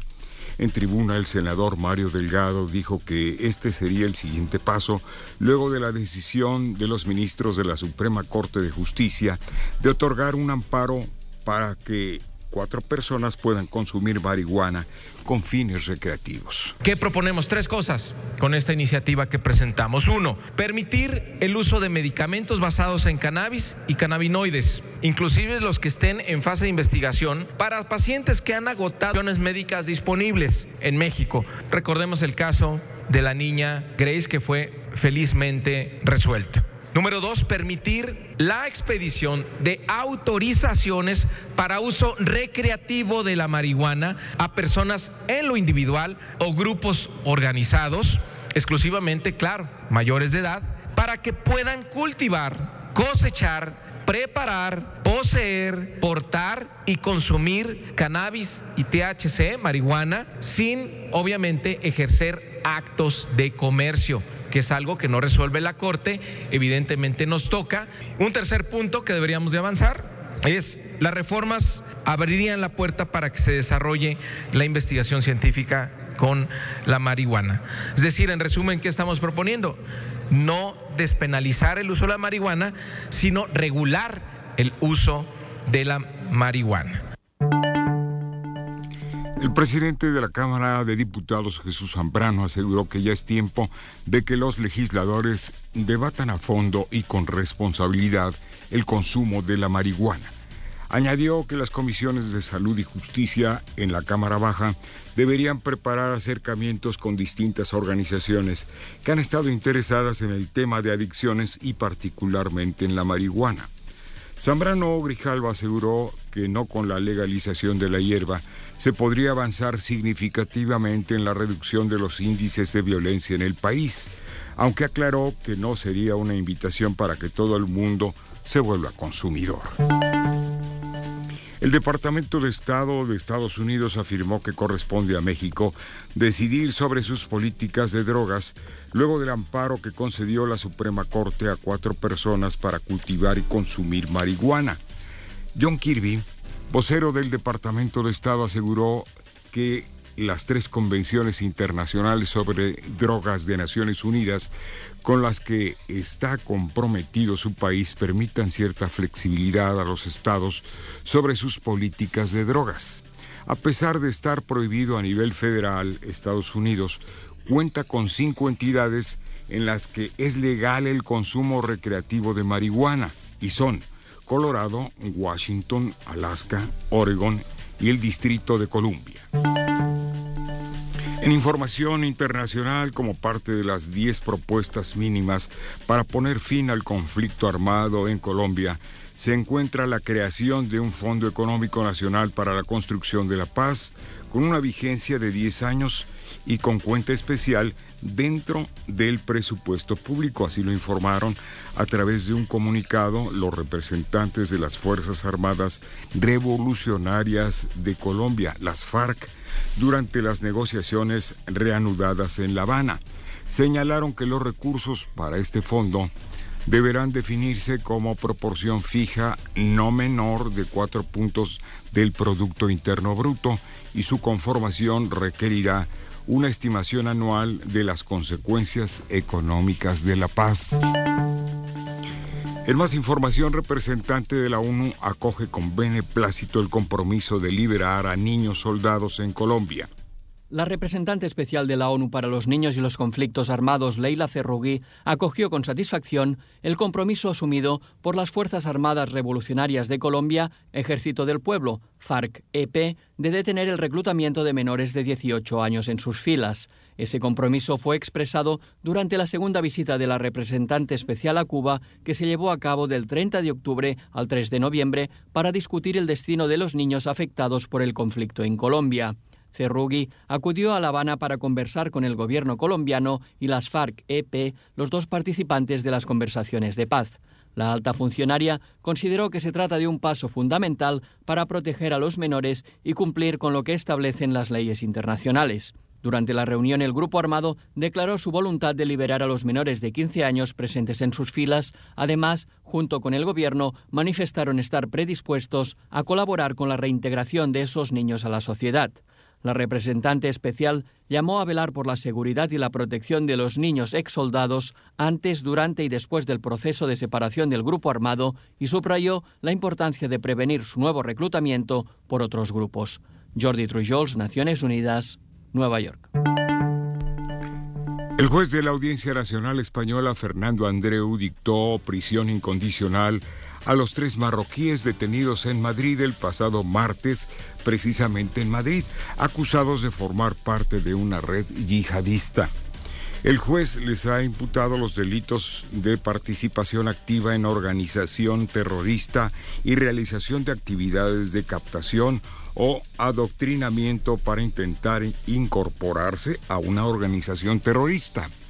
Estos delitos recién incorporados en la reforma del Código Penal para combatir el fenómeno yihadista son castigados con penas que van de 5 a 12 años de cárcel. El Consejo de Defensa de Francia, convocado por el presidente François Hollande, informó a través de un comunicado el acuerdo para enviar a Oriente el portaaviones Charles de Gaulle y así reforzar el dispositivo militar contra el Estado Islámico. Sin embargo, el comunicado señala que Francia sigue considerando la transición política como única vía para resolver el conflicto en Siria. Con la llegada a la zona del buque Charles de Gaulle, que transporta cazabombarderos, se duplicará la capacidad de ataque de Francia contra el Estado Islámico. Las autoridades egipcias incautaron un cargamento ilegal con un total de 1.124 piezas arqueológicas de la época faraónica y greco-romana. Los objetos fueron detectados en la aduana del puerto de Damietta, en la costa mediterránea, en un cargamento con destino a Tailandia. Entre las piezas hay vasijas de alabastro, estatuillas de roca y madera, varias máscaras y una mesa de ofrendas. El pasado abril las autoridades de Egipto recuperaron 379 piezas que serían vendidas ilegalmente en los Estados Unidos y también en Francia.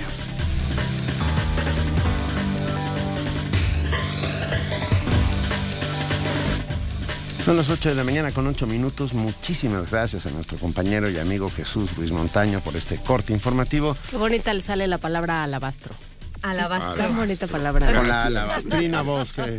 Tiene uno pocas oportunidades de decir la palabra alabastro. Qué suerte, qué suerte que la gente se anda robando piezas arqueológicas. Ay, no, Pues yo no, no. no. Para Yo poder empleo el alabastro para alabastro. decir un alabastro para su programa. Ah, Venga. muchas gracias, Un abrazo, Jesús. Montaño. Gracias.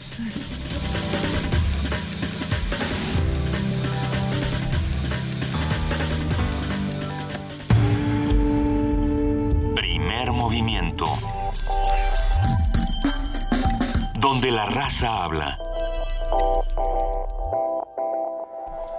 Nos vamos ahora hasta el centro histórico de la ciudad, donde se encuentra el antiguo Colegio de San Ildefonso, nuestros amigos que siempre tienen las exposiciones más extraordinarias y además se hacen filas y filas por todo el centro para poder pasar. Esta no será la excepción. Se encuentra en la línea Marco Flores del área de servicios pedagógicos. Buenos días, Marco, ¿cómo estás? Hola, ¿qué tal? Muy buenos días a todos. Muchas gracias de nuevo por abrirnos este foro tan, tan importante para nosotros y bueno, poder compartir con el público lo que tenemos en San Ildefonso. A ver, ¿qué está pasando por allá? Cuéntanos. Pues mira, apenas hace unos días, eh, seguramente ya saben, eh, inauguramos la exposición Conversaciones, colección fotográfica de Bank of America, una de las colecciones pues más importantes de fotografía que pueda haber en el continente y bueno, tenemos la suerte de eh, tenerla entre nosotros. Son más de 100 fotografías que hacen un, recorrido por diferentes eh, rubros de la fotografía, desde la fotografía documental, la fotografía artística, y con piezas eh, también muy antiguas que van datan de los años 1800 hasta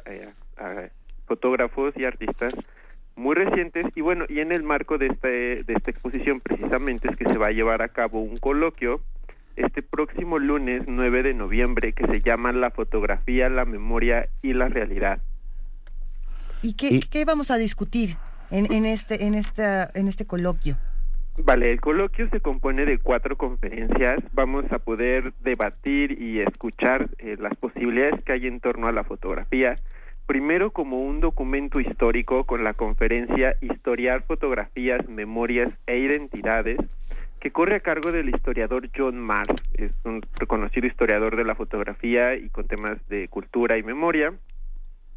Después a las 11 de la mañana la segunda conferencia corre a cargo del fotógrafo italiano Alex Coñé, que es editor y fotógrafo. Y ahí, ¿a qué nos referimos con la calle en HD? Uno de los puntos que toca esta exposición es la fotografía callejera y Alex va a compartir con nosotros eh, todo lo que sucede en el trabajo de un fotógrafo que se, que se lanza a la calle a retratar la vida cotidiana, lo que está sucediendo y desde una manera un, tanto anónima y cómo eso eh, se convierte en una huella social de la memoria y por supuesto del arte.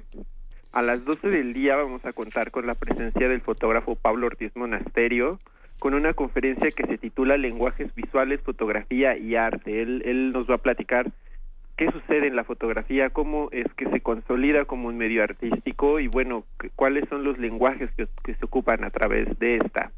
Y finalmente tenemos eh, una conferencia con Pedro Valtierra, él es fotógrafo y director de, la revista, y eh, él va a dar una conferencia que se llama Comunicar en Imágenes. Eh, Pedro, muchos de ustedes ya lo conocen, él es un fotoperiodista, entonces él nos va a platicar cómo la fotografía se involucró, eh, se involucró en, en el medio periodístico y cómo al día de hoy tener un smartphone, un teléfono inteligente, bueno, es una herramienta muy útil para los fotógrafos que se enfrentan eh, a momentos y acontecimientos inusitados y cómo les ha resuelto también parte de su trabajo. Nos gusta mucho eh, hablar de fotografía a ver, la, la, imagen dice más que mil palabras, es viejo adagio, y sin embargo se necesitan un montón de palabras para hablar sobre la imagen. Y yo creo que esto es francamente importante. Uh, la entrada es libre, cualquiera puede asistir. Cuéntanos un poco sobre eso, Marco, por favor. El lunes 9, eh, que es nuestro coloquio, eh, hay un proceso de preinscripción que se les eh, pide, por favor, a través del teléfono 5789-2505 al 36020000 con la extensión 1046 o al correo pedagógicos arroba sanildefonso.org.mx y eh, tiene una cuota de recuperación de 100 pesos para el público general y 50 pesos para estudiantes, profesores y eh, personas de la tercera edad. El, el registro es, solamente si desean la constancia de asistencia y en caso contrario pueden realizar su inscripción el mismo día del evento con media hora de anticipación. ¿Podemos repetir por favor el correo electrónico? Claro, es pedagógicos arroba sanildefonso.org.mx o al 57 89 25 05 donde con gusto eh, vamos a estar atentos a sus inscripciones. Recuerden que el cupo es limitado y aunque se atraviese el fin de semana, eh, se pueden inscribir también ahí en las oficinas de la Coordinación de Servicios Pedagógicos. Venga, muchísimas gracias, muy bien. No, gracias a ustedes y recuerden consultar nuestra página por cualquier duda que tengan www.sanildelfonso.org.mx y bueno, pues son bienvenidos a nuestro coloquio y por supuesto a visitar la exposición Conversaciones, colección Bank of America. Muchísimas gracias, Marco Flores. Gracias a ustedes, muy buen día. Un abrazo, hasta luego. Hasta luego. Primer movimiento. Para afinar el día. Le- Les tengo una mala noticia. Juan ¿Mala Inés. noticia? Sí, quieren demoler el Teatro Blanquita. Ese, ah, ¿Cómo? Sí, bueno. Hay, por lo visto, la idea de demoler el Teatro Blanquita para construir ahí algo más y entonces en este- una plaza. seguramente, no, no, no me queda O muy claro. edificios o... o- Pero un- es uno de los íconos populares de nuestra ciudad. Ya sucedió en la época de Uruchurtu cuando cu- por la construcción de las de las grandes avenidas, de, un trozo de Paseo de la Reforma, Avenida Juárez, etcétera, etcétera. No, Avenida Juárez no, de, de eje, del eje central particularmente en que se derrumbaron un montón de teatros, entre ellos el, el Tivoli, se hizo, Alberto Isaac hace una película recordando esto, pero bueno, eh, destruir el Blanquita es como destruir parte de nuestra Identidad. identidad, del imaginario colectivo, es un acto de, de absoluta barbarie. Yo, Bueno, yo además- estoy impactado, ¿eh? ¿No había, no hay este movimiento de ni un, tre- ni un teatro menos? Bueno, pues ¿No se mira. está pidiendo que por favor ni un teatro menos? Sobre todo, como, como dice bien Luisa, ¿para hacer qué? Es- Eh, ese Esa es una pregunta interesante. No necesitamos una plaza comercial No. más, no necesitamos, o sea, un edificio de departamentos ahí, O la, la frente pregunta es, Garibaldi. Eh, cada vez que se hacen este tipo de cosas y se planean futuras eh, construcciones, no hay estudios suficientes que nos puedan ayudar a decir, a esto va a tener problemas tanto de tránsito como de recursos, como de lo que estaba en ese lugar. E- Es, es muy complicado. Creo que esta ciudad cada vez, cada vez cabemos menos en esta ciudad, cada vez construimos más en esta ciudad y tenemos que replantear qué es lo que vamos a hacer para ¿cuál es nuestra salvarla. idea de progreso? Eh, pensemos en San, por ejemplo. Bueno, y esa En es fin. otra también, ¿dónde vamos? O sea, si saben, no vamos a vivir junto a un barranco, socavones y ¿no? cuevas, claro, que- es que es y una- pasa lo Poner que pasa. este, poner antenas de 7 toneladas, sí, en fin. Vamos a lo que sigue. A ver, la empresa de entretenimiento genera música y Showtime informa que por convenir a sus intereses deja de operar el recinto. Hablaremos más eh, sobre Sí, el no, tema no, no. ah, y haremos una pe- investigación, pero bueno, por lo pronto nos vamos a nuestra nota nacional. Nota nacional. El 29 de octubre, la Procuraduría General de la República cumplió las órdenes de aprehensión en contra de cuatro maestros pertenecientes a la sección 22 de la Coordinadora Nacional de Trabajadores de la Educación en Oaxaca. Los detenidos son Juan Carlos Orozco Matus, Otón Nazariega Segura, Efraín Picasso Pérez y Roberto Abel Jiménez García, quienes fueron enviados muy rápidamente al Centro Federal de Redactación Social número uno del Altiplano, en el Estado de México. En total fueron giradas 29 órdenes de aprehensión contra maestros de la CENTE. Todos los casos tienen como contexto la elección del 7 de junio de este año, donde hubo tomas de instalaciones de Pemex y ataques a juntas distrita- distritales electorales. En Michoacán, el procurador de justicia, José Martín Godoy Castro, dijo que existen 28 órdenes de aprehensión en contra de normalistas y profesores de la CENTE. Los delitos por los que se giraron los requerimientos judiciales son hurto, robo de automóviles y daños en propiedad ajena. La sección 22 de la coordinadora reprobó la detención de sus compañeros y pidió que, que sean liberados, pues aseguran las detenciones se le dieron de manera arbitraria. Un análisis de lo que implica esta actitud del gobierno federal ante los grupos magisteriales lo brinda hoy el doctor Ángel Díaz Barriga, doctor en pedagogía por la UNAM, investigador emérito del Instituto de Investigaciones sobre la Universidad y la Educación de la UNAM. Muy buenos días, doctor Ángel Díaz Barriga. Eh, buenos días, Benito. Buenos días, Luisa y Juana. Un gusto en estar con ustedes otra vez. El gusto es nuestro. Eh, ¿Quiénes son los que están consignados? ¿Quién, ¿Quién los denunció? ¿Qué es lo que está pasando? Mire, yo- yo no soy abogado, no tengo nada que ver con el expediente. Claro. Yo más bien diría que este es un caso de una pérdida lamentable, pero de una pérdida lamentable para el país y para la educación. Pero no en el sentido de que hayamos perdido maestros, sino en el sentido de que el Estado mexicano dejó por más de año y medio que un grupo de personas que se agrupan bajo una bajo una sigla coordinadora nacional de trabajadores de la educación hiciera actos vandálicos, hiciera robos, este irrumpiera en instituciones, nosotros vimos, quizá no en estos dos estados que mencionaron, pero sí en Guerrero, quema de instalaciones de partidos de la Secretaría de Educación Pública, etcétera, son actos socialmente reprobables, son actos criminales en algún sentido, este y que la autoridad la, autoridad nacional permaneció totalmente pasiva frente a ello. Yo digo que esa es la verdadera educación cívica que se le da a los alumnos.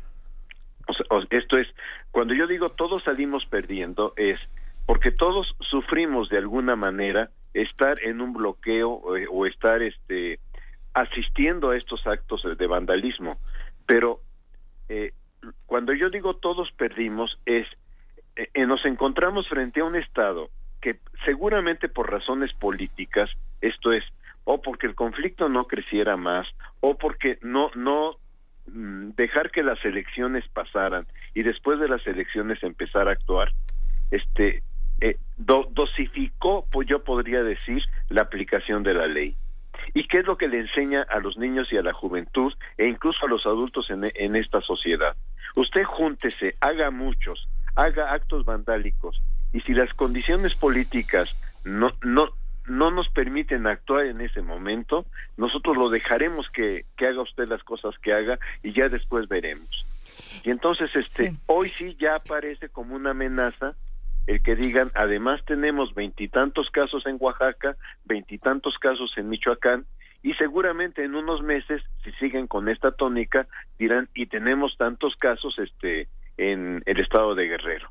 Pero es lamentable porque también desde el punto de vista de civismo nos enseñan que las leyes se aplican, este, digamos, cuando el Estado le conviene, no cuando las leyes merecen ser aplicadas.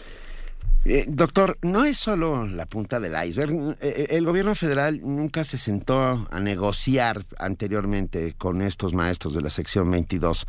Ah, da una, ¿Es una buena señal meter maestros en vez de meter a delincuentes de verdad?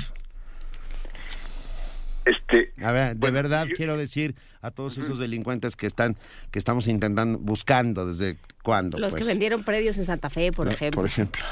Sí, o sea, este, bueno, yo entiendo aquí que estas personas también cometieron actos que se pueden tipificar como delictivos, que quizá no, no merecían estar en una cárcel de alta seguridad. Eso, digo, sin ser abogado, me parece que, que es correcto, ¿no? Ahora, este, la otra parte, no dialogar con ellos, en realidad, la reforma, lo que llaman reforma, que es la reforma del tercero constitucional, más las leyes este del Instituto Nacional de Evaluación, la, la ley de servicio profesional docente, más la modificación de un artículo constitucional, creo que, es el 77, pero ahí sí, este, yo no, no, lo recuerdo con exactitud, este, merecerían que hoy el Congreso se sentara otra vez a revisar esa legislación. ¿En qué sentido lo, lo digo?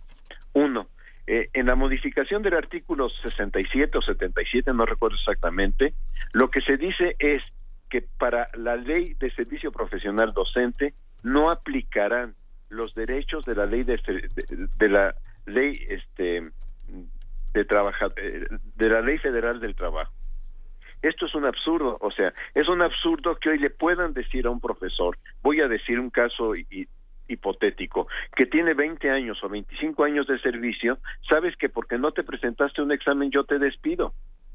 O sea, que no hay un, apartados en la ley federal del trabajo que dirían este trabajador tiene derechos y tiene derecho a una protección.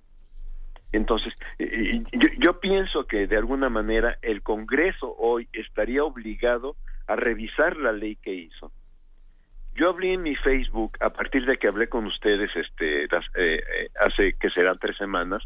abrí en mi Facebook una invitación a los profesores para que me dieran a conocer las razones y lo que están viviendo con la evaluación. Y me, me llamó la atención una profesora que dice, le quiero describir mi calvario. y les quiero describir mi calvario y cómo fui maltratada en todo este proceso de evaluación, porque le pregunto a la autoridad local y la autoridad local me dice eso lo tiene que consultar con la federal y me mandó todos los correos casi 40 cuartillas. este y entonces la autoridad local frente a su problema le dice vaya con la federal. La federal le dice no, eso lo tiene que resolver la local. Y se la pasan así este hasta que le llega la amenaza, si usted no se presenta a examen va a ser despedida. Entonces, dice, yo no puedo subir evidencias porque yo no estoy frente al grupo. Ah, pero usted tiene que subir evidencias. Luego, se presenta al examen y lo primero que le dicen, como no subió evidencias, usted va a estar reprobada. O va a ser declarada inepta. Ok. Pero ella dice, bueno, háganme el examen. Entonces, dice que se encuentra como una situación de echarse un volado, que empezaron a preguntarse, ¿en qué materias tenemos espacio?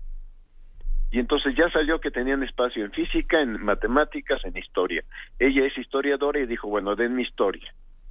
Dice, me revisaron como si fuera un acto policial tres veces para que yo solamente entrara este a la a la computadora este sin lápiz, sin cosas que anotar, sin celular, todas mis cosas las guardaron en una bolsa de plástico con mi nombre. Este después de eso digo de alguna manera que la letra en la, en la que computadora que tengo está muy pequeña y me responden cállese y conteste el examen así. Se pues va la luz durante 10, 12 minutos de todas las computadoras. Los maestros decimos nos van a reponer este tiempo, nos dicen que sí, al final no nos lo reponen. Cuando regresa la luz, yo iba en la pregunta 5, el compañero de al lado iba en la pregunta 5 pero a él le aparece su computadora con las preguntas 1 a 35 resueltas. Y dice, oiga, yo tengo resuelto hasta la 35 y no es mi caso. Le dicen, continúe con la 36. Ah. terminado eso después de tres horas, donde dicen, ni siquiera me dejaron entrar con mi botella de agua, este, me regresan mis cosas y me dicen que pase a la segunda sección, que es la evaluación de competencias. Cuando estoy ahí me dicen que no debo ser evaluada en competencias, que pase a la tercera sección. Me voy a la tercera sección y cuando llego allá me dicen, ¿por qué no está en evaluación de competencias? Dice, porque me indicaron esto. No, aquí en su expediente dice que no debía de haber hecho el examen 1, sino el examen 2. Entonces, ella dice, realmente nos maltratan, no tienen claridad de quién es, a quién se tiene uno que dirigir, este, etcétera. Entonces, yo lo que pienso es, están haciendo algo totalmente arbitrario, están asustando a los maestros, porque dicen, sí se inscribieron, pues cómo no me voy a inscribir si me dicen o, te o te inscribes o te despido. Claro. No es una manera más de criminalizar a los maestros. Quiero decir, los estamos tratando, los estamos, no, perdón. El, gobierno federal los está tratando como al enemigo y no como a ese aliado absolutamente indispensable para la creación de futuro en este país, doctor Díaz Barrega. Los está maltratando, los está despreciando, ha hecho que la profesión sea considerada como una ignominia, cuando de alguna manera el tercero constitucional dice, el la, única autoridad que puede establecer planes de estudio de educación normal es la federación. Entonces, si los formaron mal, los formó mal la federación, que no se hagan tontos. Mm. Si los formó mal, es la federación. Ahora, si cuando hicieron el censo docente, en el censo docente les preguntaron a los profesores, eh, el censo docente se hizo en 2000, ¿qué, qué sería? 2000 13 o 14, ahorita no recuerdo, le preguntaron a los profesores en qué áreas consideras que tú debes de ser capacitado, pues yo diría que ahí tienen una evaluación diagnóstica con la cual podrían empezar a proceder y no estar agrediendo a los maestros en este momento. Sí, tal vez la evaluación debió haber empezado con preguntarles a los maestros sus necesidades. ¿Quién, quién sabe más sobre lo que debe evaluarse que aquellos que están frente al salón de clases, frente al pizarrón? Pues ellos. E, era donde yo decía al principio de esta conversación, doctor Díaz Barriga, que, que el gobierno federal nunca se sentó con los maestros, eh, con, con los movimientos, no hablo de uno solo, con los movimientos magisteriales, a a decidir cómo iba a ser esta evaluación que debía haber sido consensada, ¿no? Sí, es que el, el punto era, era ese un poco de hacer esta conversación, de bueno, ¿por qué ¿por qué hay esta, por qué hay esta percepción de que se está utilizando, se está aplicando la ley de una manera eh, política y, digamos, selectiva?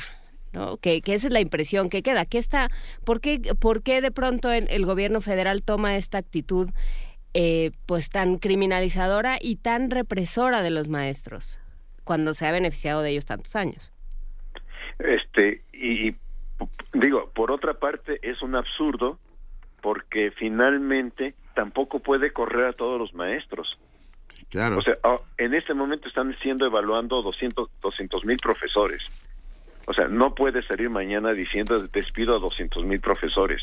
Es un absurdo y es crear un malestar en el ejercicio profesional. ¿Qué estamos observando como daño colateral de esta situación, además del malestar docente?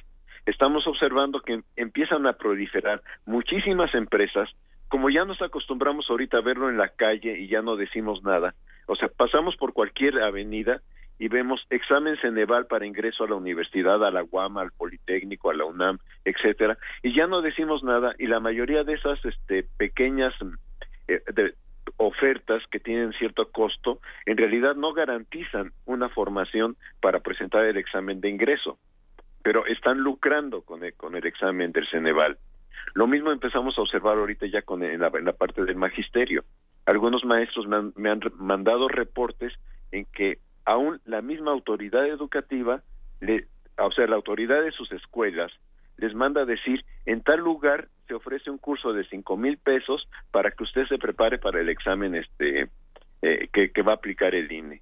Este, a mí me sigue pareciendo todo esto un absurdo y ciertamente yo reconozco, la autoridad educativa no se ha sentado a dialogar con los maestros, no. no. se ha sentado a dialogar con los especialistas, con los que vemos los problemas que esto está creando.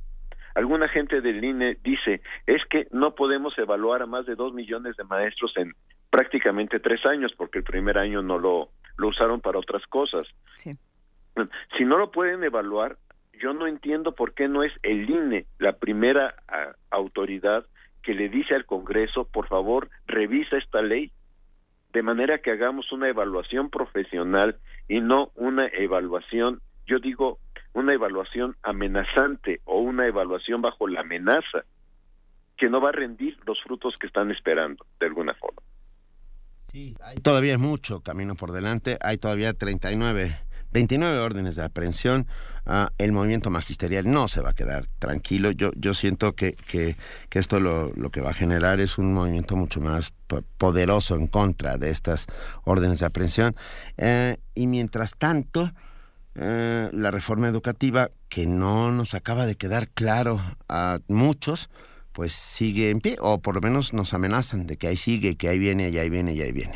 O sigue con botes pronto. Eh, ¿sí? Las, hace 15 días una maestra le dice al secretario de Educación, han maltratado a la profesión, y entonces el secretario dice, vamos a crear spots o algo así para dignificar a la profesión del maestro. Yo quiero decir esto porque no dijo, vamos a crear un programa para dignificar la profesión del maestro sino vamos a crear spot ante la sociedad para dignificar. Y lo segundo es, esta semana el secretario de Educación, ante algo que acontece en una escuela, dice, vamos a presentar el, el modelo, el, el nuevo modelo de escuela, que va a ser un modelo de escuela de autogestión. Que el Señor me perdone, pero el Banco Interamericano de Desarrollo presentó esto que él llama nuevo modelo de educación, un nuevo modelo de autogestión con experiencias de 1997 en Brasil fundamentalmente. El gobierno del presidente Fox este, estableció este modelo en México bajo el programa Escuelas de Calidad. Si eso es lo que van a presentar como nuevo modelo de escuela, primero, no es el nuevo modelo educativo que prometieron. O sea, también yo creo que hay que señalar estos errores porque pareciera que la autoridad educativa aquí es infalible y que la autoridad educativa este está está digamos con un proyecto de mediano plazo de qué quiere hacer con el sistema educativo. Y yo lo que digo es la autoridad educativa en México está respondiendo de bote pronto eh, con ocurrencias este, frente a los problemas que, que los maestros le están exponiendo. Eh, Escuela autogestiva era la que se, eh, la de Summerhill en los setentas, doctor. No, sí, sí, no, o sea, esa es la que yo veo como o, o la- o la- o con las lógicas de Paulo Freire educativas, ¿no? Eh, creo que aquí nos estamos perdiendo en el, en el bueno, no, no, nosotros no, se está perdiendo, ellos se están perdiendo con la palabrita. Sí, sí. Ahora llaman autogestiva tomando esta experiencia del BID en el sentido de que a la escuela la van a dotar de alguna cantidad de dinero, pero algo que es muy interesante, las escuelas no tienen, eh, eh, ¿cómo se dice?, conformación jurídica para poder, a- o sea, me van a dar 100 mil o 300 mil pesos, pero yo no puedo abrir una chequera a nombre de la es- escuela Juan Álvarez la tengo que abrir a nombre del director o del director de- y de un padre de familia. Esos son absurdos este jurídicos que, que, que enfrenta nuestro sistema educativo. Qué bueno que le van a dar a las escuelas dinero para administrar por una por una razón. Este, cada escuela debe definir en qué necesita mejorar su infraestructura y necesita contar con este dinero. A eso le están llamando autogestiva.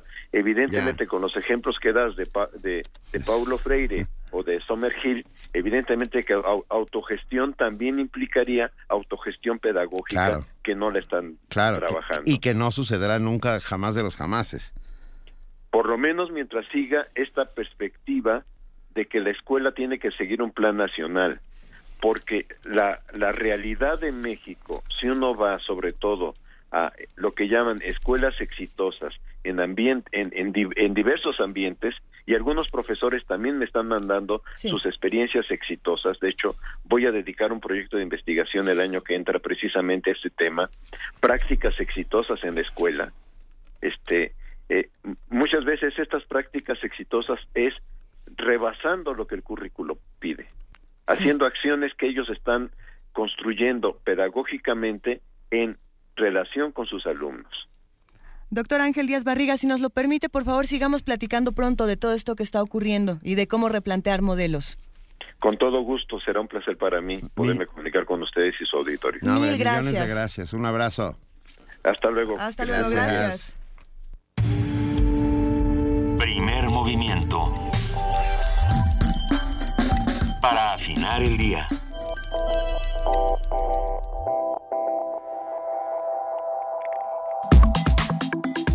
Nota Internacional. La extradición a Estados Unidos del expresidente de la Confederación Brasileña de Fútbol, José María Marín, ahonda en la crisis de la FIFA, inmersa en una serie de escándalos por corrupción. Varias investigaciones judiciales, además de una emprendida por la propia FIFA, están cuestionando la idoneidad de su cúpula directiva en el ya denominado FIFA Gate. El escándalo de las supuestas malas prácticas, supuestas y no malas prácticas de los dirigentes del fútbol mundial. Estos escándalos de corrupción comenzaron a hacerse públicos en noviembre de 2014, cuando la FIFA presentó una demanda penal contra desconocidos ante la Fiscalía de Suiza por sospechas de gestión desleal y de lavado de dinero en relación con la elección de los Mundiales de Fútbol de Qatar 2018 y Rusia 2022. A raíz de los más y menos recientes escándalos de la FIFA, conversaremos hoy sobre la pertinencia de esta institución, si, todavía, si no es ya caduca o por lo menos si ya si no se convirtió en una suerte de elefante blanco con muy malas mañas y sobre sus posibles formas de supervivencia. Y para ello nos brinda sus comentarios Santiago Cordera, director editorial del portal Juan Fútbol. Muy buenos días, Santiago, gracias. Hola, buenos días. Muchas gracias por la invitación. No, estamos encantados de Qué bueno que volviste, Santiago. Aquí estamos de regreso para hablar otra vez del FIFA Gate. A ver, ¿qué ha pasado ahora con la FIFA? Qué ¿Ahora, qué, tiradero, ahora ¿eh? qué hicieron y por qué no se van todos de una vez? Pues mira, la verdad es que desde la última vez que hablamos, eh, a la fecha, pues de entrada ya está imputado el señor Blatter, ¿no? ¿Y Platini? Y Platini ahora está también con una orden de suspensión de su candidatura porque también quería eh, ir a por la a gobernar FIFA. Entonces, bueno, desde ese momento ahora eso, las cabezas de los dos órganos rectores eh, del fútbol más importante, que es el mundial y el de europeo, pues ya están bajo sospecha. Eh, es cierto que ha habido amenazas ya cada vez más cada vez más regulares de patrocinios que podrían ser los únicos que pudieran poner en, en peligro eh, de extinción a la FIFA. Ahora, desde mi punto de vista, eh, parece difícil eh, que un órgano rector como FIFA pueda desaparecer. Y lo digo porque apenas, digamos, aunque ya están imputados las cabezas de estos órganos rectores, apenas estamos comenzando esta investigación que no sabemos a dónde nos va a llevar. Mm, después de ver todo el entramado y todo, o sea, que está los número uno de, de, de estos órganos involucrados, tampoco sería raro que algunos patrocinadores o marcas pudieran estar relacionadas con las elecciones de, de los eh, países sede para los próximos mundiales. Entonces, ¿qué pasaría si FIFA de, desapareciera? Bueno, de entrada tendría que haber otro órgano rector, ¿no? Compuesto probablemente pues con otro comité ejecutivo o con un gobierno dual que llevará una parte el día a día y el otro el administrativo, pero sobre todo yo creo que lo que tiene que hacer para mantenerse con vida este órgano es de entrada transparentar, transparentar todo, desde los procesos, los sueldos, los este presupuestos para las diferentes confederaciones y eso de alguna manera les podría dar cierta credibilidad de aquí al futuro porque lo que es cierto es que pareciera un órgano intocable, ¿no? Que, que, nadie sabe realmente cuánto es el dinero que se mueve, ¿no? Tenemos cifras cercanas, pero en realidad nadie tiene idea de la cantidad de dinero que puede mover el órgano del fútbol mundial, que bueno, pues nada más hay que hay que ver las cifras de televidentes de una final de Copa del Mundo que alcanza pues cerca de los tres mil millones de personas, ¿no? Entonces, bueno, alrededor de todo este entramado, de todo este FIFA Gate, pues hay muchos intereses y es difícil pensar que incluso las marcas que han amenazado con retirarse como patrocinadores de, los, de las copas del mundo lo vayan a hacer con, con el impacto que pueden llegar a tener cuando son estos estos eventos deportivos. Eh, oye, Santiago, ¿sigue en pie el Mundial de Qatar 2018? Mira, sigue todo, siguen el Mundial de Rusia y el de Qatar siguen en pie. Eh, si al principio cuando se desató todo el tema contra Blatter eh, parecía que el objetivo principal de esta investigación era quitar alguno de estos, o sea, quitarle a la organización de alguno de estos dos países, pues a la fecha no ha sucedido nada. Eh, en su momento, incluso la Federación Rusa, que se sintió amenazada con esta investigación, pues salió a decir que era iba a ser imposible que le pudieran quitar la organización, ¿no? Eh, ya trasladando de alguna manera o al menos así lo concibo yo, el tema deportivo a un tema geopolítico. El, escándalo en la FIFA ha crecido en los últimos días. Hace no más de una semana, si no me equivoco, el 3 de noviembre, eh, fue todo este escándalo en Alemania. ¿No? de la supuesta evasión de impuestos que, se, que está vinculada con este Mundial de 2006, cuando, cuando Alemania fue, fue sede. Y, como bien menciona Santiago, son muchas marcas las que en este momento eh, no saben bien a bien qué es lo que va a ocurrir. Eh, este es el caso, por ejemplo, de Adidas en Berlín, quienes son los que han hecho los balones de la FIFA, si no me equivoco, desde 1970. ¿no? Eh, ¿Qué, ¿Qué, es lo que uno hace desde su pequeña eh, esquina para, para combatir la corrupción de la FIFA? ¿Qué hacemos? ¿Dejamos de comprar balones de Adidas? ¿O qué, podemos hacer nosotros? Bueno, eso sería una pequeña aportación. Por ejemplo. pero en realidad, bueno, el tema es que justo como lo como bien lo mencionas hace una semana eh, surgía eh, la hipótesis de que Alemania había comprado el Mundial de 2006, ¿no? Así es. Para hacer la sede. Eh, hace, no sé si un par de días más o menos, eh, uno de los que estaba investigado será Franz Beckenbauer, uh exjugador mítico alemán, y hace dos días dijeron que ya no estaba bajo sospecha, ¿no? Como de alguna manera, entiendo yo, deslindando al comité organizador de aquel mundial de cualquier sospecha de amaño o de compra de, de sede. Lo que es cierto es que no nada más, imaginemos que eh, FIFA, eh, más bien, imaginemos que, bueno, Blatter ya se va sí, y hay siete candidatos. a la presidencia de FIFA, ¿no? Eh, dentro de esos candidatos, pues hay al menos desde mi punto de vista dos que llaman la atención. Uno que es el que me parece que es secretario general de la UEFA, es decir, el 2 de Michel Platini. En caso de que Michel Platini no, o sea, como ahora está suspendido y no puede optar a la elección presidencial, pues me imagino que elec- eligieron a uno de UEFA para que pudiera competir por, por FIFA. Pero ¿qué pasaría, por ejemplo, a la CONCACAF, a la CONMEBOL, Ajá. ¿no? Las confederaciones que a nosotros nos interesan, pues porque somos una en la que pertenecemos y una en la que está más cercana. Y que no son nada corruptas, ¿verdad? Ni tantito. No, prácticamente no, nada más creo que nueve de los miembros apresados, pues sí, justo son, son de la de la CONMEBOL, de la CONCACAF. de la. CONCACAF, sí.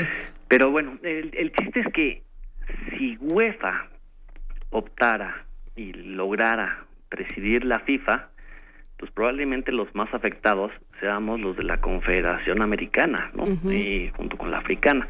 ¿Por qué? Porque entonces probablemente los intereses que gobernarían el, el, el- el fútbol mundial estarían al servicio pues, de los países más, de las potencias más importantes en el fútbol, que pueden ser Alemania, Francia, España, Italia, este y alguna que otra por ahí, ¿no?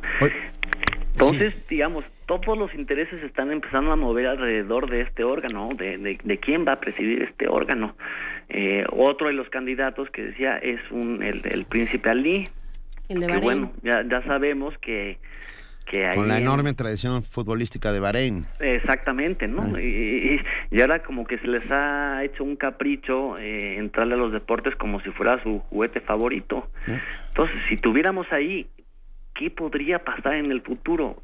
Híjole, la verdad es que nada más de escuchar que uno de esos dos candidatos podría llegar a presidir el máximo órgano da miedo, ¿no? La gran ventaja es que el, presi- el, el príncipe no te- tiene tanto dinero que no necesitaría mucho más. Oye, a ver, perdón Santiago, hablando, ayer México queda eliminado después de un partidazo.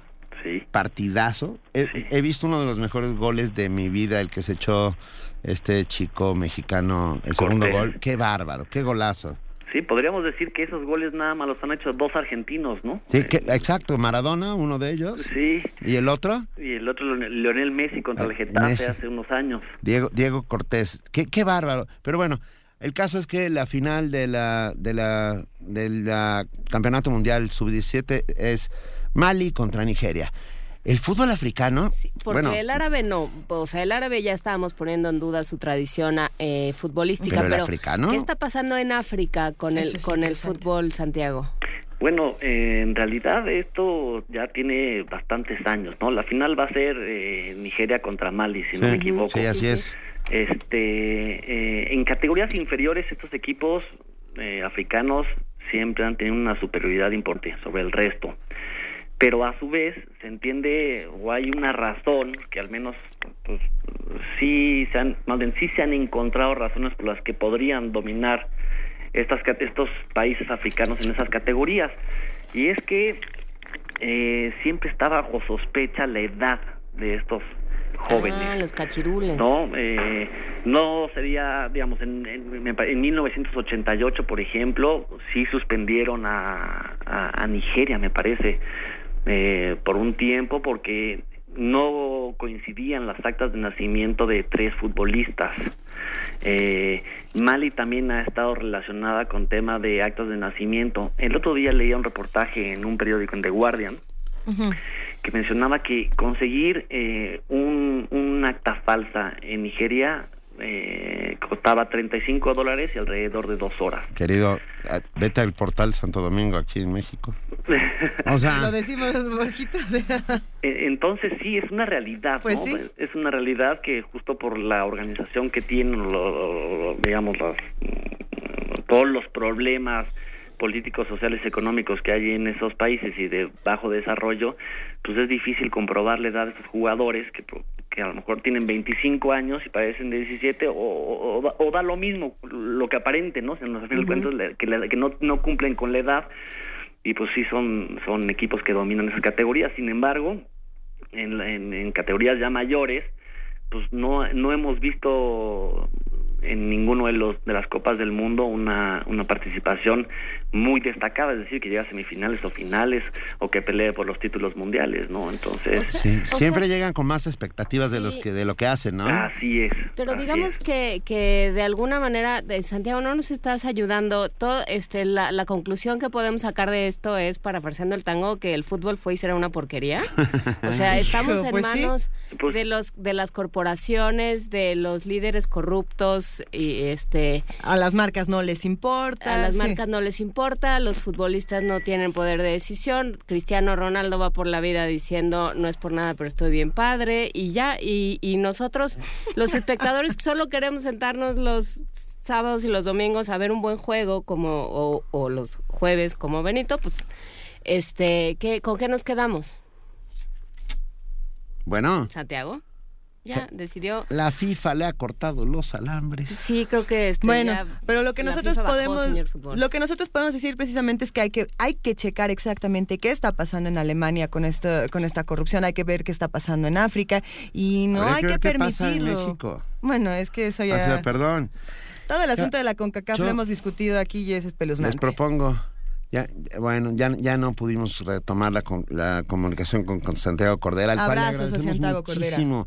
Y lo queremos invitar de vuelta para hablar, ¿sabes qué? Sobre un tema, un tema que a mí me parece apasionante, una mesa A ver, a ver, ¿de sobre, qué? sobre sindicatos de deportistas. Y Ah, busquemos Sí, a Félix favor. Fernández que lo Claro. intentó en, en México. y lo hizo maravillosamente Sí, bien. hasta Es que uno de mis héroes, Félix. Hasta que se le vino encima a la federación, Bueno, así es que y- platicaremos y, de y ello. le hicieron pedazos la vida. Que se a haga él y a otros mesa. muchos. Que se haga. Mil gracias a Santiago Cordera, director editorial del portal Juan Fútbol. Nosotros seguiremos hablando de qué es lo que está pasando con la FIFA.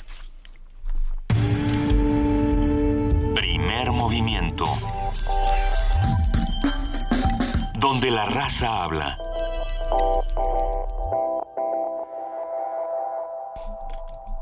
Son las 8 de la mañana con 50 minutos. Les recordamos, bueno, ya tenemos a los ganadores de los libros, pero... Ya se pero- fueron la- pero rapidísimo. Ahí vienen. Hubo tanto, hubo de verdad tan, tal éxito fue El hashtag vida de perra No, bueno. destruyó. que yo propongo que con todos ellos, con todos los que mandaron un hashtag, los metamos en una mini tombolita y les demos una ca- un pase a la caja mágica. A ver, O consigamos otro ejemplar de Lady Mi Vida como perra. yo, yo aquí les puedo decir quiénes se ganaron estos libros. Quieren, por ejemplo, el Sí. compa Sensapien se Salsa ganó. Pien, tienes libro. Saludos a compa Sensapien, se ganó Mi vida de perra. Y Lady Mi vida de perra. Luego, a ver, el rostro de Sara se lo ganó Diana Belén Hernández Lara. Y El Festín de Muertos, esta antología mexicana de zombies donde van a encontrar autores como Bernardo Esquinca y demás, eh, se lo ganó Beatriz Adriana Paredes Juárez. Ahí están, para que vengan a recoger sus libros, si pueden hoy, para que mañana se los firmen. Venga, ya tenemos en la línea a Guadalupe Ferrer, directora de la Filmoteca de la UNAM, que nos va a hablar sobre un apasionante tema que es Pier Paolo Pasolini. Muy buenos días, Guadalupe Ferrer. Muy buenos días, Benito. Buenos días, Juana. Buenos días, Luisa. Qué gusto escucharte, Guadalupe. ¿Cómo estás? Bien, bien, bien. Pues es yo dejar pasar el 40 aniversario del asesinato de Pasolini, que Así fue es. la madrugada del 2 de noviembre. Acabamos de pasar la fecha, eh, de 1975. Y traerlo a colación porque efectivamente me parece un personaje apasionante. Pasolini, novelista, poeta, traductor, pintor y cineasta italiano, murió en circunstancias extrañas, así se dijo, en el balneario popular de Ostia, en las afueras de la ciudad de Roma, en Italia. Sí. Su muerte, de acuerdo con el informe policíaco de la época, se dio a manos de un joven de 17 años a quien había llevado a ese lugar para un encuentro sexual. Este joven, llamado Pino Velosi, fue condenado a prisión por el asesinato, pero quedaron muchas dudas de que él fuera realmente el asesino. Todavía hace tres años, el diario español El Mundo publicó una nota donde se preguntaba si el asesinato del director de cine había sido cometido por una o varias personas, si fue un crimen pasional o político, o si fue cometido por el Estado. Las dudas surgieron a partir de que Pasolini estaba investigando la muerte de Enrico Matei. Ustedes se acordarán del famosísimo caso Matei. Matei fue presidente de la petrolera Eni y había muerto a manos de la mafia italiana coludida con el gobierno. Más allá de las extrañas circunstancias de su muerte, Pasolini fue una figura destacada a finales de los 60 y principios de los 70, tanto por sus escritos como por su obra cinematográfica, y fue un personaje incómodo tanto para la derecha como la izquierda italiana. Su labor como director cinematográfico, después de un largo trayecto en la poesía, la inició a principios de los años 60 con dos obras que tenían una deuda con el neorrealismo. Acatone en 1961 y Mama Roma en 1962. En ambas cintas hace una crónica y exploración de seres marginales, teniendo como fondo las dificultades que enfrenta Italia ante el crecimiento de la pobreza. Hay que recordar que la guerra en Italia había terminado en el 45 también, ¿no? Entonces está muy cerca de toda esta generación. Pasolini declaró en su momento que si bien estas dos cintas abrevaban del neorrealismo, con el cual se identifica plenamente en su concepto del cine como documento social, también se alejaban de él por la forma en que narraba las historias. Pocos años después, sin abandonar su óptica neorrealista, filma El Evangelio según San Mateo en 1964, en donde desde un punto de vista marxista cuenta la vida de Jesucristo, desde su nacimiento a su resurrección. Me encantaría ver qué pensaba Marx. La cinta es una visión opuesta a las versiones hollywoodenses con grandes escenarios. Pasolini nos presenta un paisaje árido y de pobreza, como seguro fue. La película fue premiada en el Festival de Venecia, en donde obtuvo el León de Plata.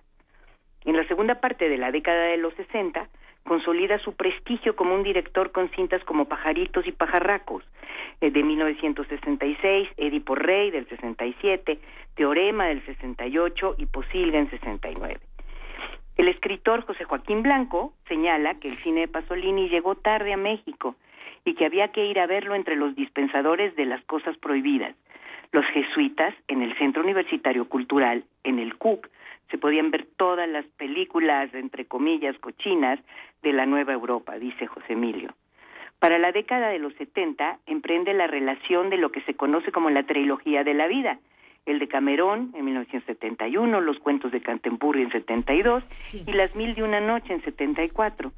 Estas cintas tuvieron éxito de crítica y comercial y como apunta también José Joaquín Blanco, las películas eran la feria, el festín, la exuberancia de los amores sexuales, recreados a partir de Boccaccio, de Chaucer o de los escritores innumerables de las mil y una noches. Nunca el sexo había parecido más fresco, bello, natural, multitudinario, jocoso, decía José Joaquín.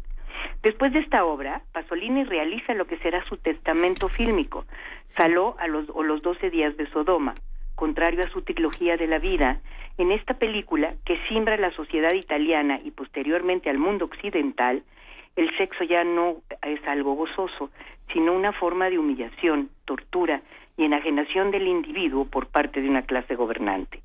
La historia del film se desarrolla en la República de Saló, en el norte de Italia. Es durísima. Oh, durísima. Durísima. Yo no sabes el trabajo que me costó, Guadalupe. Pues sí, ya lo ¿Eh? creo, a todos, yo creo que a todos. Hijo. Y es efectivamente además está hablando del final de esa guerra en el fascismo italiano 44, 45, ¿no? Con la con la ocupación nazi. Basada en el Marqués de Sade, se cuenta la historia de cuatro hombres poderosos, aristócratas horrendos, que secuestran a 18 jóvenes a los cuales explotan sexual y sádicamente. Sí, la gente se salía del cine. Sí. Por esta película, Pasolini recibió insultos y amenazas de muerte y fue prohibida en numerosos países por lo explícito de las imágenes. En una entrevista publicada por el diario Milenio el pasado 31 de octubre y que fue realizada 48 horas antes de la muerte del cineasta, al preguntarle si creía que al volverse a estrenar Saló volvería a escandalizar, Pasolini respondió que escandalizar es un derecho y ser escandalizado un placer. Eso, bien dicho, Pasolini. Ah, ya sabía yo que Luisa Ay, sí. lo iba a agarrar. Quien rechaza, él dice, quien rechaza ser escandalizado es un moralista. Bien dicho. A los 40 años de su muerte voy a terminar, me estoy comiendo muchísimo tiempo, pero es que es un personaje apasionante. Vale la pena Su siempre. posición ante el avance del consumismo que todo lo degrada, estamos hablando de los 60, su búsqueda de un mejor mundo presente y no en el futuro, sino ahora, su creencia que el hombre y su tierra eran sagrados, resultan muy actuales. Por ello vale la pena ver o volver a ver sus películas. Andan circulando en DVD los títulos Teorema, Mama Roma, El Evangelio según San Mateo, el de Camerón, los cuentos de Cartiburi y Saló o los 120 días de Sodoma. Además, Pasolini también escribió sobre teoría cinematográfica. El juez publicó hace algunos años el libro Cinema, el cine como semiología de la realidad. En él Pasolini propone una teoría para entender y analizar el cine y se pregunta, ¿qué es lo que vemos cuando vemos cine? ¿Vemos acaso algo diverso a la realidad cuando lo vemos o también lo podemos ver de una manera diferente a como vemos la realidad? Yo creo que no hay que perder de vista su trabajo y recordar a Pasolini. Hoy es un día para ver a Pasolini, ¿cómo de que no? Venga, yo me voy a echar los cuentos de Canterbury, que me encanta. Sí, porque eso es jocoso. Es muy jocoso. Te mandamos un gracias, enorme gracias. beso y abrazo. Gracias. Gracias, Guadalupe jóvenes. Ferrer. Me encanta hablar con ustedes. Abrazo, querida Guadalupe Ferrer. Chao, bye. Movimiento. Donde la raza habla.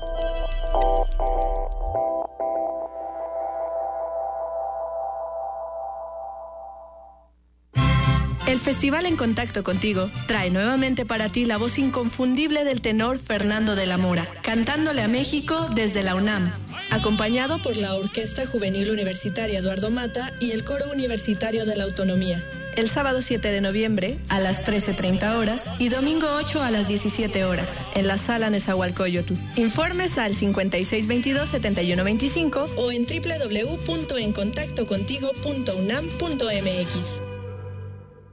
Fortalecer nuestra democracia está en manos de todos. Si fuiste funcionario de casilla, supervisor electoral o capacitador asistente electoral en las pasadas elecciones, Participa en el concurso nacional de testimonio ciudadano sobre el proceso electoral 2014-2015. Cuéntanos tu experiencia y tus propuestas y juntos mejoremos el proceso electoral. Consulta bases en INE.mx o al 01800 433 2000. fecha límite 29 de enero de 2016. Contigo, México es más. Súmate. Instituto Nacional Electoral, INE. RTC y Conaculta te invitan a conocer Wikiméxico, un sitio con una amplia oferta de divulgación cultural que actualmente cuenta con más de 3.000 artículos sobre historia, arte, cultura, ciencia, tecnología y medio ambiente. Una plataforma que puedes consultar de forma gratuita. Encontrarás datos curiosos, un recetario, un cancionero y más de 84.000 documentos que comprenden desde la historia más antigua de nuestro país hasta la actualidad. Más información en www.wikimexico.com.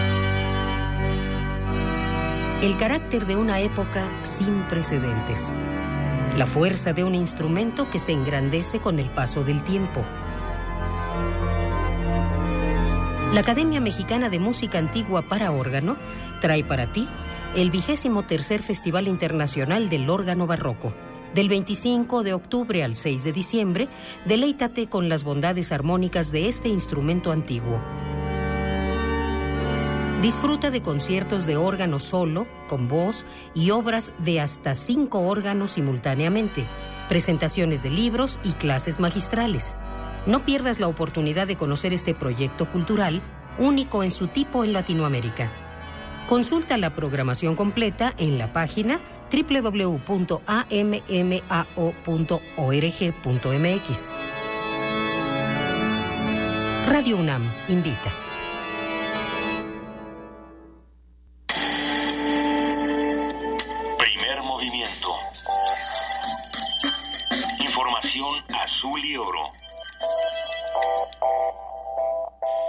Nos vamos a nuestro corte informativo de las 9 de la mañana con Jesús Ruiz Montaño. Muy buenos días de nuevo. Muchas Jesús. gracias, buenos días, buenos días al auditorio.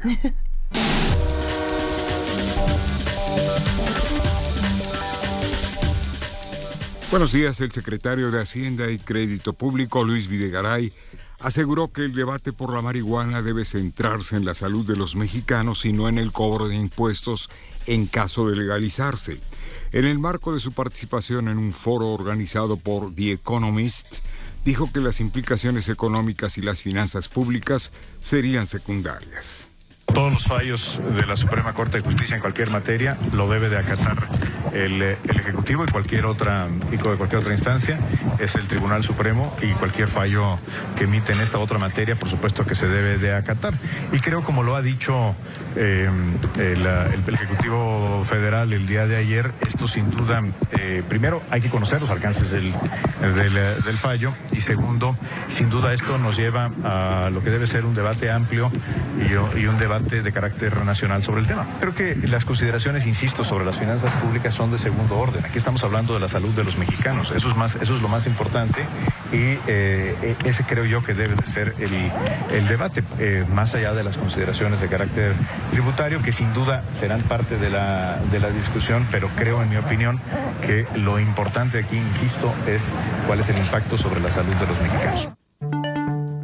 El comisionado nacional contra las adicciones, doctor Manuel Mondragón y Calv, declaró que no se sintió sorprendido por la decisión de la Suprema Corte de Justicia de la Nación en torno a la marihuana durante su participación en la firma de convenio y toma de protesta a los integrantes de la Red Estatal de Atención a las Adicciones entre el gobierno de Oaxaca y la CONADIC, el funcionario no descartó que otras organizaciones civiles recurran a un amparo, aunque precisó que hoy el consumo masivo de marihuana es ilegal.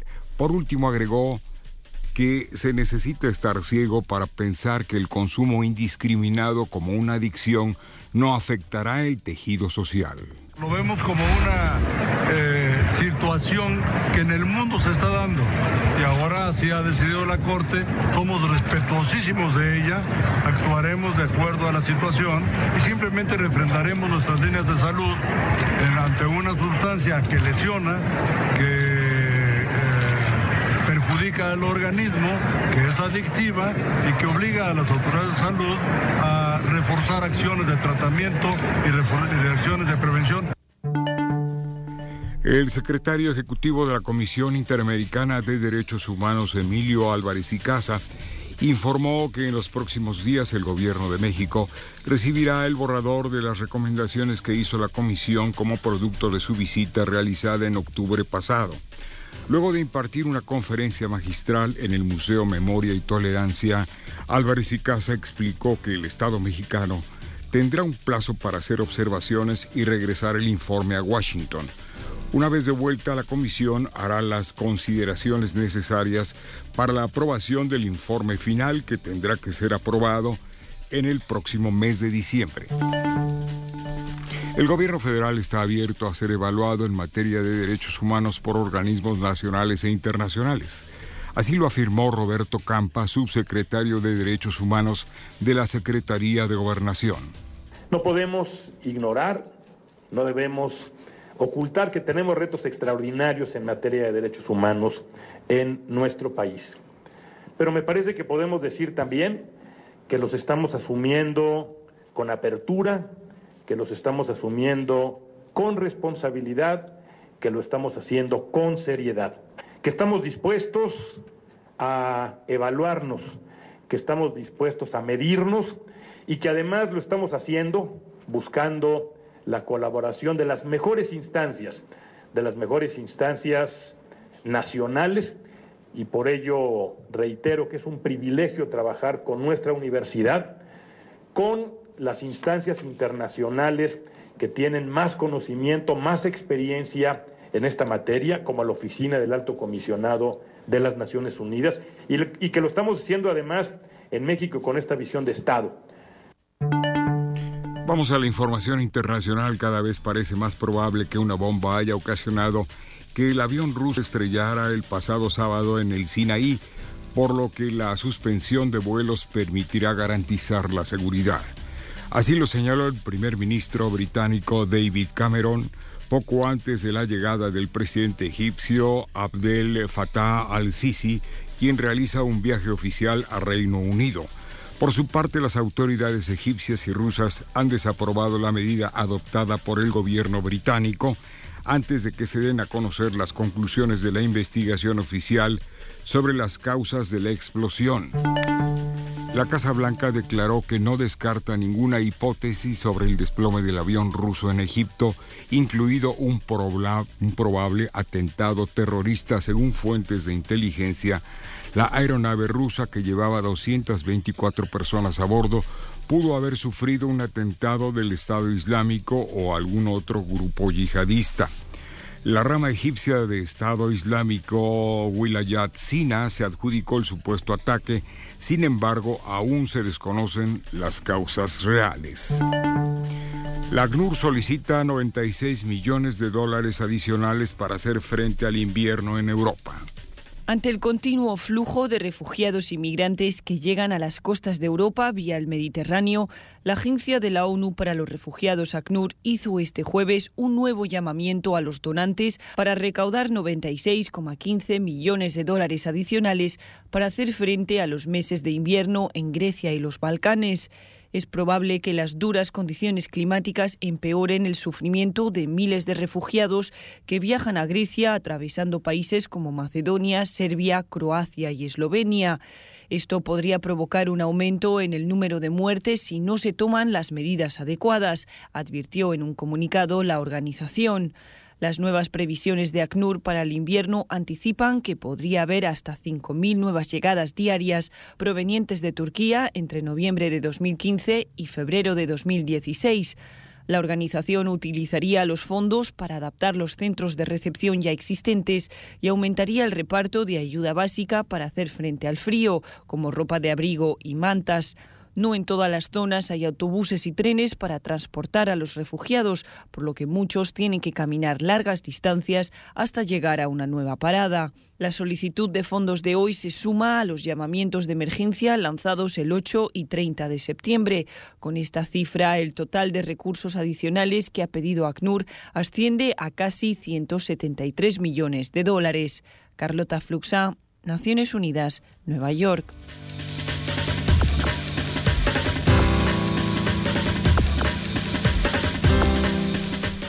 Este fue nuestro corte informativo de las 9 de la mañana con nuestro compañero Jesús Ruiz Montaño. Muchísimas gracias Jesús, que tengas un gran fin de semana. Gracias, por aquí nos escuchamos en unos momentos más. Gracias Juana Inés, Luisa y Benito otra vez. Mil gracias Jesús.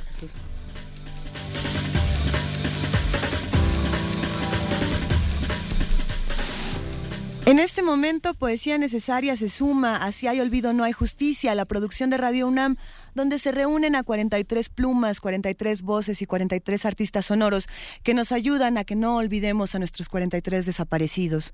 Esta mañana vamos a escuchar El silencio de la audiencia 2 de Francisco de León en la producción de Arfaxado Ortiz y en las voces de José Luis Reza Arenas y Margarita Castillo.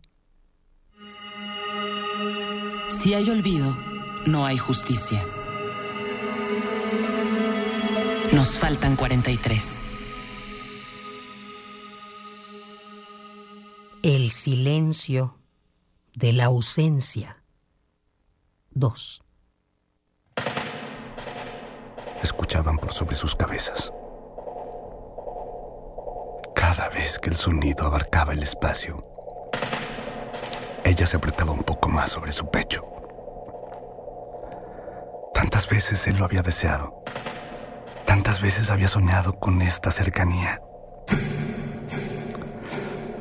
No podía verla, no podía verla. Todo estaba muy oscuro, todo estaba muy oscuro, todo estaba muy oscuro. Pero la sentía, pero la sentía. Su tacto, su tacto, su aroma que podía reconocer desde la distancia, desde la distancia, desde la distancia. Hoy no había nada más que esa cercanía para ambos, para ambos, para ambos. Ella de él no supo más que su nombre. Y que estudiaban en la misma escuela. Lo veía pasar por las calles en silencio. Sentía su mirada, pero nada más. Ella siempre temió que le hablara, pues no habría sabido qué decir. No era buena para hablar con gente que no conocía. Ahora, en esa oscuridad, lo sintió como si siempre hubiesen estado juntos. Una de las balas atravesó la lámina del techo y se incrustó silbante en una de las paredes. Una pequeña ráfaga de luz se dejó ver en el piso. Ellos se abrazaron con más fuerza. Estaban tan juntos que el mundo cabría entero en su abrazo.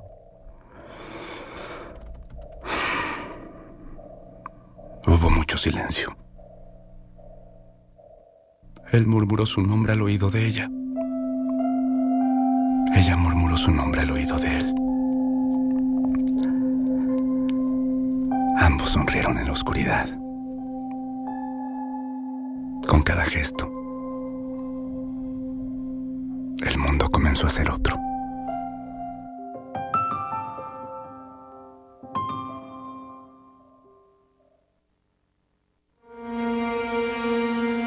El silencio de la ausencia, de Francisco de León. Voces, José Luis Reza y Margarita Castillo. Producción y montaje, Arfaxado Ortiz. Si hay olvido, no hay justicia. Nos faltan 43. Y 24 mil. Producción coordinada por Radio UNAM.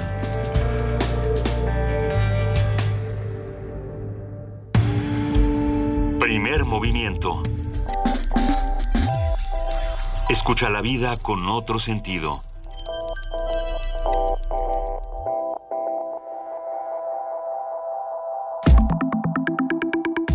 La mesa del día.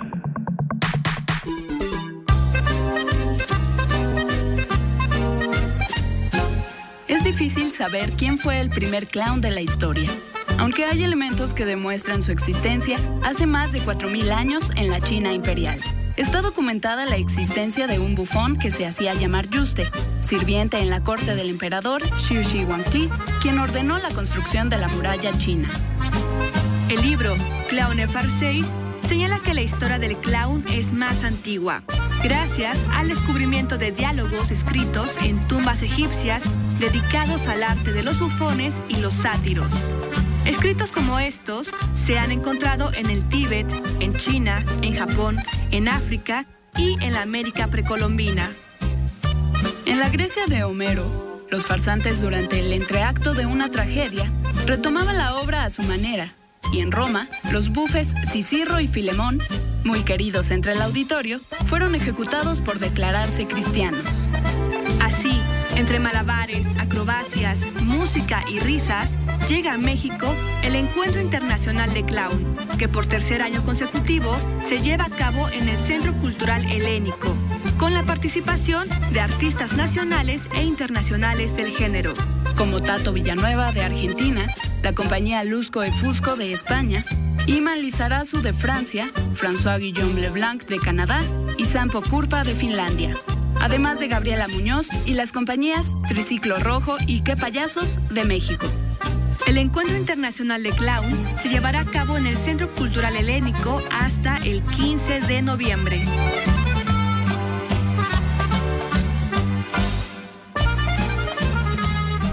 ¿Qué es un clown? Dicen algunos que es una manera de expresar que todos somos parte del humor, del sinsentido, de la sinrazón.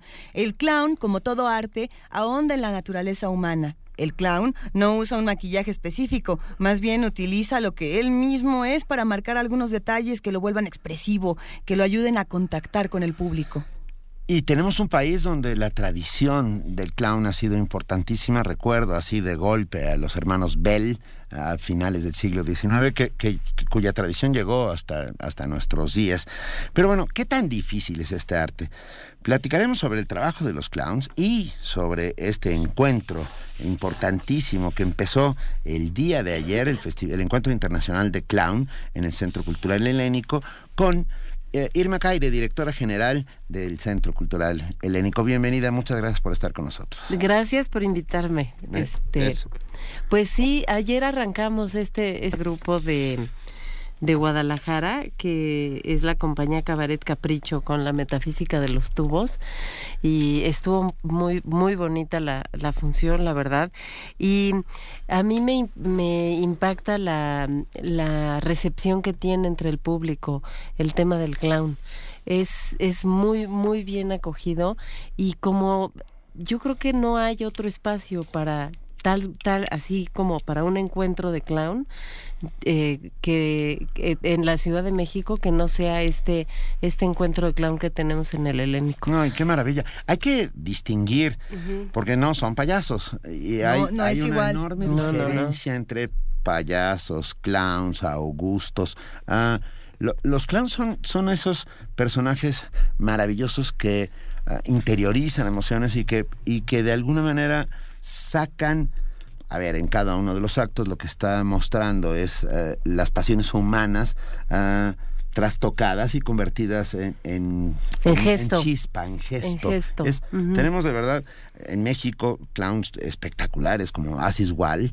Y ah, Jes- Jesús Díaz Jesús también Díaz. es buenísimo. Bueno, Triciclo Rojo. Triciclo A mí me Rojo, entusiasma mucho la presentación de Triciclo Rojo. Trici- Triciclo es fantástico, sí. Cuéntanos, eh, Irma Caire, ¿cuál es, eh, ¿qué vamos a ver durante el Festival de Clown que será desde ayer hasta, Hasta el 15, exacto. Mira, eh, hoy tendremos a la compañía de Argentina, Molavin, eh, de, de Tato Villanueva, precisamente, dirigido por Asis Wall. eh, Ah. precisamente y Leticia Vetrano. Eh, el sábado vamos a tener a- de España a estos famosos Lusco y Fusco de con la obra Pierdes o te pierdes, eh, que también son no es la primera vez que vienen al encuentro y tienen mucho tienen mucho cartel con, con nosotros y el domingo tendremos de Tijuana la compañía Inmigrantes Teatro con la obra Kikiricaja. También esta es una muy buena compañía mexicana. También tendremos el mismo domingo de Francia la, la compañía, el espectáculo Basket Kes con, em, con, eh, de, con Imán Lizarazu, que también es otro otro ícono en este en este tema del clown y, y como bien este apuntas Benito es es increíble cómo cómo a veces es las emociones este no podemos con ellas y la mejor manera de sacarlas es la risa. Lo decía ya Bergson, creo, este este filósofo francés, muchas veces la risa es porque no soportamos lo que nos está pasando, entonces lo sacamos a través de la risa. Y este tipo de clown es es es, es ese es eso, ¿no? Es es sacar la, la emoción eh, que a veces es una tristeza tremenda o puede ser una cosa tremenda y la sacan a través de un gesto o de una o de una acción que, que lo que te provoca es una risa y muchas veces una risa nerviosa. Pues, Vivimos Lo, lo que ha sucedido desde Sí. mi humilde punto de vista en los últimos, yo creo que 20 años, es cómo ha evolucionado el espectáculo del clown. Quiero decir, antes, antes se utilizaban como una suerte de relleno de entreactos, tanto en los teatros de variedades como en los circos, circos. etcétera, Ujú, como en los burlesques incluso. Y hoy por hoy, eh, los espectáculos de clown están llenos de imaginación, de poesía, Sí, porque claro. están llenos de poesía y de confrontación con esas cosas que nos suceden todos los sí, de días. metáforas. De ¿no? metáforas. Y de transgresión, porque Y de- pensando... y por supuesto, transgresión. pensando, me quedé pensando, Irma, Mini, perdón, Ajá. hace mucho que nos conocemos, em, me quedé pensando en el, la, qué función cumple el bufón, ¿no? El, el, el Mm. que hace de pronto, el, el que es eternamente incómodo, porque eso es un poco también el clown, ¿no? Es, o sea, sí tiene una labor... Eh, pues como restitutiva, Y como social. sanadora, Sí. pero, pero también tiene esta parte de confrontar, ¿no? El, el bufón era el único que podía... Sí, de hablar de lo que no se puede hablar, Ajá, pero era se habla de una manera lúdica, por decirlo. Ajá, el ¿no? único que podía decirle cosas al poderoso. Sí, claro, claro. Y, y así funciona también el, el clown de alguna manera, ¿no? El que puede poner las cosas tremendamente dolorosas sobre la mesa y eh, obligar un tanto a que, a que el espectador se confronte. Yo, yo digo que el clown es ese personaje que nos hace ver que el rey va desnudo. Ah, justamente eh, es ese que señala de una manera divertida, ah, apasionada, imaginativa, que el rey va desnudo. Va- ¿Te sigo contando? Por favor. Por favor. Es justo eso iba. Luego tenemos el, el siguiente jueves a, a François Guillaume Leblanc de la compañía Teatro Viscornu de Canadá. Esto es el jueves, el viernes ah, de Finlandia tenemos este a Sam- Sampo Kurpa este con el espectáculo Temptation. El, eh, sábado siguiente, sábado 14, tenemos a, a estos compañía de, de, de rockeros, este, qué payasos, que siempre también son, tienen mucho éxito. Ah, yo tengo una pregunta. ¿Los qué payasos son clown o no son clown? Pues yo creo que ahí entre que son músicos y entre que son muy divertidos, yo creo que eso Sí, son un máximo. respiro. Yo, yo creo que son un así como un regalo que uno se da este para pasársela bien, ¿no? Sin sin sin mayor que además qué personajes ellos, ¿no? Este, digo, basta Nacho Mostacho, Beto Batuca. cruzarnos con ellos en la calle y es divertido, ¿no?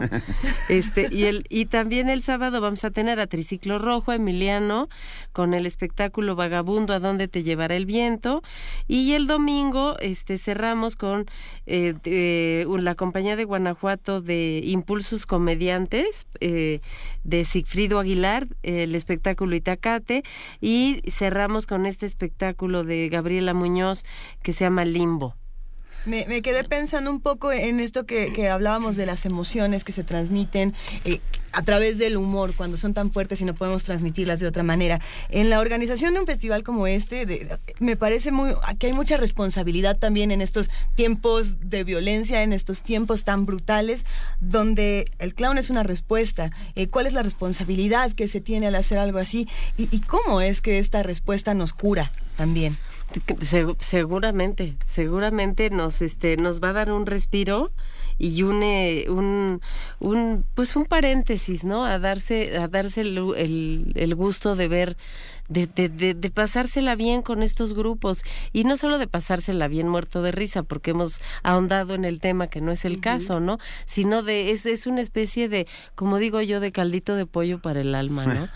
este el eh, y yo creo que como bien este eh, apuntas este, Benito en una época era como un relleno no y yo creo que el Cirque du Soleil hizo mucho para que el clown eh, fuera un espectáculo per se no Sí, se, se ha Y- sin duda se ha transformado el papel. sí el papel se ha del vuelto clown. importante Mira, nos escribe Manuel Déficit, dice, ¿el clown puede considerarse como un medio para producir catarsis? Yo digo Claro, que sí. yo digo que sí también yo, digo también que sí, diría que es sí un catalizador de emociones ah, y, y llevadas a- al extremo de los espejos cóncavos que magnifican las realidades para transformarlas en Y en que te hacen motivos, preguntarte pues. también ¿qué, qué hago riéndome de esto, ¿no? Esto, Oye. es, esto es tremendo o esto es pero también te llevan a poderte reír de ti mismo que eso Claro, es la mejor- digo una gran virtud no Ahora que no es lo mismo ver, por ejemplo, a los que payasos, que ver al Cirque du Soleil, que ver a Triciclo Rojo, que ver, no sé, por ejemplo, este espectáculo, el Circo de los Horrores, que ahorita Sí. está en la Ciudad de México, este espectáculo español.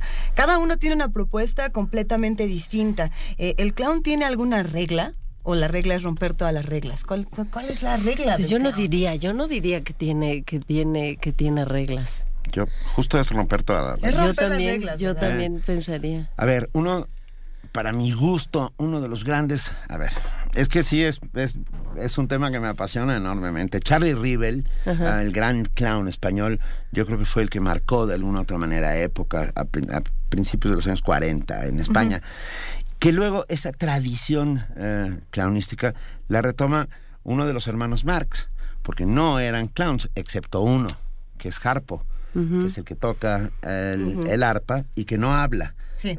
Yo creo que ese es uno de los grandes este, mm, reglas no escritas, Sí. que son los, los clowns. ah, trabajan con el cuerpo, con el ruido, con, con, las, con las cosas que hay alrededor, pero no con la voz. O sea, sí. y esa es la gran maravilla. Vamos a poder ver clowns finlandeses, canadienses, franceses y argentinos y, to- y españoles, y todos hablan en un mismo idioma, que es el idioma de la emoción. Sí, el, y, y- y- y el idioma del, del, del cuerpo y del gesto, ¿no? Por supuesto. Bueno, tenemos, tenemos, vamos a tener clases magisteriales, que eso es bien importante. Nos va a dar una clase magisterial precisamente hoy a las 12, Jesús Díaz con Asis Wall. El lunes nos la dará Imán Lizarazu de Francia y el miércoles este François Guillaume Leblanc de Canadá. Y un taller que va de que empezó el martes 3 y termina el día de hoy. Tuvimos un taller de la dramaturgia del movimiento, precisamente impulsos físicos para contar historias que nos dio este lo, lo impartieron Lusco y Fusco. Qué maravilla. Y eh, no sabes, ayer me quedé impresionada. Llegó a, a la taquilla un grupo de, de, de- de señores que venían de que habían, habían se habían juntado con todos los vecinos este para participar de la promoción estas que tenemos del clo- clown combo y combo clown. Clown combo y O sea, clown clown coche de combo y combo Un coche de payasos. Coche de payasos. Clown ¿cómo son combo. el clown combo eh, son este cinco cinco boletos este cinco espectáculos por 500 pesos. No. Sí, exacto, porque cada espectáculo cuesta 200 y esto es un, un clau, clau- clau- Clown combo. No, porque es- hay un clau- clo- bueno, ya, ahorita te voy a decir bien. Y el otro son cuatro boletos por 400 pesos, como para la familia, en lugar de que paguen 200 por, por, por, por boleto para el vez- espectáculo, o pagan sea, 400. es- cuesta la mitad. Exactamente. Y estas personas se juntaron y compraron 75 boletos para todos los vecinos. Me encanta. Yo, ¿Qué yo- quiero ir. A ver, tie- ah, ¿Dónde viven la para página, por ahí? la página del, del Centro Cultural Helénico. www.helénico.gov.mx y ahí está el, el este la- el programa, precisamente los el, precios. de todo toda la información está en la página del, del centro y este pues vengan acompáñenos apenas su- arrancamos Yo, la verdad es que me apunto encantado. Lo mío, lo mío es el, de- el clown. Eh, eh, me, me- me emociona enormemente. Sí, me- estás desde el lunes diciendo, ya vamos a hablar de los... cla-". No, Benito, como los niños en Navidad. ¿Ya va a ser. Navidad? Sí. Sí, no. No, Benito. No, Benito. Mira, ya ves. La Bel- reforma educativa primero, Benito. Adam, Adam Beldarrain dice, no saben qué ternura de escuchar al niño Benito. Luego, es que yo, de verdad me... ¿Por qué? Te A ver, ¿por qué? Pero ¿por Enrique qué? Sánchez pregunta por qué el término clown en inglés. Y esa es una grandísima pregunta. ¿Por qué solo porque se dice en porque de ahí surge la tradición. Porque ah, payaso no es una traducción de clown porque son dos artes completamente distintas. ajá. Ah, Augusto es otra, cara blanca. Entre los payasos eh, hay, hay distintos tipos de payasos y, esto, y el clown es aquel que ah, desarrolla su arte por medio de la música, las emociones, ah, ah, genera un espectáculo alrededor suyo. Es, híjole, es, Y el clown no habla. El clown no habla. Y el, entonces, ¿qué lo distingue del los mimo? payasos sí hablan. El, el, el mimo es otra cosa. Eh, eh, porque el mimo... Sí, no, no, no. ¿Tú te has reído alguna vez con el mimo? Sí, también, yo, también. Mm, sí, Eh. También, pero, pero no pero- es lo mismo No es lo mismo, porque el, No, no, yo por, por- yo solo estoy aquí dando lata, pues. A ver, había el, De el abogada gran, del el diablo. gran mimo de todos los tiempos, eh, Biff. eh, ¿Cómo se llama? Tiene un nombre. ¿Marcel sí. Marceau? Marcel Marceau. Marcel Pero bueno, su personaje se llamaba Biff. Sí. Ah, eh, jugaba de otra manera ah, con, el, con el tema. El, el- el mimo es. El clown es mucho más expansivo, mucho más loco, mucho más. Entra mucho más en contacto con el público mucho más. también. Mucho más. Muchísimo. Recibe más como el- el- la energía, digamos, del público. Eh, el clown sí tiene... y el clown es un personaje no por supuesto. cosa que el mimo no no no tanto Sí, hay. hay Ay, todo ¿Quién un diría tema. que sí? Es que ahí se va armaría un debate Es que hay delicioso que, luego ocho, podemos abordar. ocho, ocho o nueve distintos tipos de, de payasos. ¿Quiénes, Ah, ¿Quiénes pueden ir a- a- al festival? todo mundo Todos. todo mundo todo mundo por favor Todas las edades pueden todas estar las por ahí. edades pueden estar todos se la todos se la van a pasar bien Venga, desde ayer y hasta el día 15 en el Centro Cultural Helénico, el Encuentro Internacional de Clown, con Tato Villanueva de Argentina, la compañía de Lusco y Fusco de España, Imán Lizarazu de Francia, François Guillaume Leblanc de Canadá, Sampo Curpa de Finlandia y Gabriela Muñoz, la compañía Triciclo Rojo, Qué Payasos de México y una más de Tijuana que nos dijiste. Mimi. sí la de Tijuana es Eh, espérame tantito, ¿cómo se llama? Tijuana, Tijuana, Tijuana. Tijuana. Es que estamos precisamente en la Eh, página. la compañía Inmi- eh, Inmigrantes Teatro. Inmigrantes Teatro. Vale la pena, ya saben ustedes, es en el Centro Cultural Nivel eh, Helénico, en el, cen- en el Centro Nivélico. Cultural Helénico. Los Ah, boletos cuestan 200 pesos, las funciones Pero son- pueden hacer un combo Pero clown. pueden hacer los Venga. combos y los... Clown combo y les combo puede, clown. Les puede salir muy bien. Júntense como todos, como estos este vecinos que llegaron ayer y nos compraron 75 boletos. Las funciones son entre semana a las ocho y media de la noche, los sábados son a las 7 y los domingos a la una y a las seis y media. Vamos todos al festival, interna- el encuentro internacional de clown y recordemos que dentro lo único que tenemos es a un niño que está todo el tiempo intentando salir. Déjenlo salir con confianza. No pasa nada. con confianza. Aquí, aquí lo hacemos a cada rato. Luego nos Como ahora. luego no, como en este mismo instante. A mí me emociona enormemente y nos da muchísimo gusto haber tenido esta mañana a Irma Caire, directora general del Centro Cultural Helénico, para hablarnos de este encuentro internacional de clown, al cual le deseamos todo el éxito del mundo. Gracias, gracias, a ustedes. No, gracias por invitarme. Muchas gracias. Nos vemos por allá. Gracias. Gracias. Primer movimiento.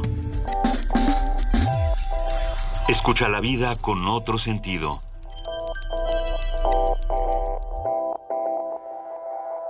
Son las 9 de la mañana con 34 minutos. Hoy es 6 de noviembre, es viernes y hay algo que tenemos que compartir con ustedes. Sí, muere el compositor José Ángel Espinosa Ferrusquilla. Ustedes, no solo compositor, cantante, también actor. Eh, Entre sus múltiples composiciones está el recordado tema Échame a mí la culpa. La Que lo vamos a oír, escuchar. vamos a oír Échame a mí la culpa con Lola en Beltrán. un ratito, ya Con- cuando no. vayamos eh, terminando el programa. Va a ser con Albert Hammond. Van a ver, ustedes Me- lo ahora verán. sí me quedé. ¿Viste? Que ese breve silencio que Jesús Ruiz Montaño es una es una eh, aportación de Jesús Ruiz Montaño Buena. que presenció la, la discusión en cabina. Bueno, Ferrusquilla nació en Sinaloa en 1919, eh, casi 100 años. No, ¿Más? tenía, ¿Más? 90 no, 96 tenía. 96 años. 96. Sí, sí, sí. Entre sus múltiples composiciones está el recordado tema de Chamela de Culpa, el cual lo lanzó a la fama y fue tan popular en España que se rodó una película del mismo nombre. Luego de trabajar en la XEQ como locutor en el ámbito cinematográfico, Ferrusquilla inició su carrera en la actuación en 1938. Trabajó en más de 80 películas, junto a actores de la época del cine de oro mexicano como Carmen Montejo, Sara García, María Félix, Jorge Negrete, Pedro Infante. Hay que, hay que decir, otro dato interesante es que en 1976 recibe junto con, Lola, eh, junto con Lola Beltrán la Medalla de la Paz de la Organización de las Naciones Unidas de la ONU. Esto es en Nueva York. Y la Universidad Autónoma de Sinaloa le otorga el título de doctor honoris causa en 2008. Ah, algo muy- Interesantísimo. Muy, importante. eh, estudió en el Conservatorio Nacional de Música, donde contó con las enseñanzas de grandes maestros como Manuel M. Ponce, Silvestre Nada Revueltas y Jerónimo Vaqueiro Foster. En el año 1951 creó su primer canción, A los amigos que tengo, y es autor de temas como Cariño Nuevo, La Ley del Monte, El tiempo que, el tiempo que te quede libre, que la cantaba bellísimamente María Dolores Si te es Pradera. posible, dedícalo a mí. Sí, ¿Es esa? es bien bonita. El tiempo que... No lo voy a hacer. Esto No, quiere decir que no, Ferrusquilla Benito. es parte de la educación sentimental de muchos de nosotros, Sí. aunque ni siquiera tengamos idea de que lo es. La ley del ¿no? monte, por ejemplo. Por Y ejemplo. hay que decir que... Saludos a Rubido, donde quiera que esté. Y hay que decir que Ferrusquilla es, era, bueno, Fue. le mandamos un gran abrazo a Angélica Aragón, la enormísima actriz, su hija, que en este momento, bueno, debe estar pasando, pasando un triste momento. Nosotros seguimos aquí en Primer Movimiento. Escríbanos qué piensan de esto que acaba de suceder. Recuerdan a Ferrusquilla cómo se inserta en su tradición sentimental. Fíjate, Manuel Defis nos dice, yo creo que el clown proyecta inteligencia y el payaso exhibe la tontería. Ah, Esto Sí, hablando de. Pero también en la clown. tontería hay Pero- inteligencia, Sí, mucha. es que el payaso está muy denostado, está muy. Porque era usado como relleno. Sucede que el payaso se conecta mucho con la tradición del slapstick, ¿no? De, del, del pastelazo, de la caída, de, de sí, no, no sé si es la tontería, sino como el humor más, eh, el instinto de que cuando alguien se golpea eh, te da risa, pues, ¿no? Oye. Como más de, de lo inmediato. Por supuesto. Déjenme recordarles que mañana comienza el festival En Contacto Contigo. Así es. No lo olviden. Mañana en el Centro Cultural Universitario comienza el festival En Contacto Contigo. No se lo pierdan, www.encontactocontigo.unam. Empieza con clase de yoga. .mx empieza con clase de yoga. Por la noche en el estacionamiento 3 habrá concierto. Wagner espectacular Wagner también, como no? espectacular. Estará Sonora Santanera. la Sonora Santanera, Saúl Hernández, La Son- Rumorosa. la, Rumorosa, la Sonora Balcanera. Acérquense a, a el festival en contacto contigo. También Universo de Letras estará presente. Hay un montón de cosas durante estos dos días, sábado y domingo. Centro Cultural Universitario, la coordinación de difusión cultural invita. No se lo pierdan porque va a estar realmente buenísimo. Oigan, ¿qué hacemos? ¿Nos aventamos un homenaje a ¿Sabes Ferrusquilla qué? de una buena? De una buena. Tú haz lo que quieras. Siempre me puedes echar a mí la culpa. Échame a mí la culpa.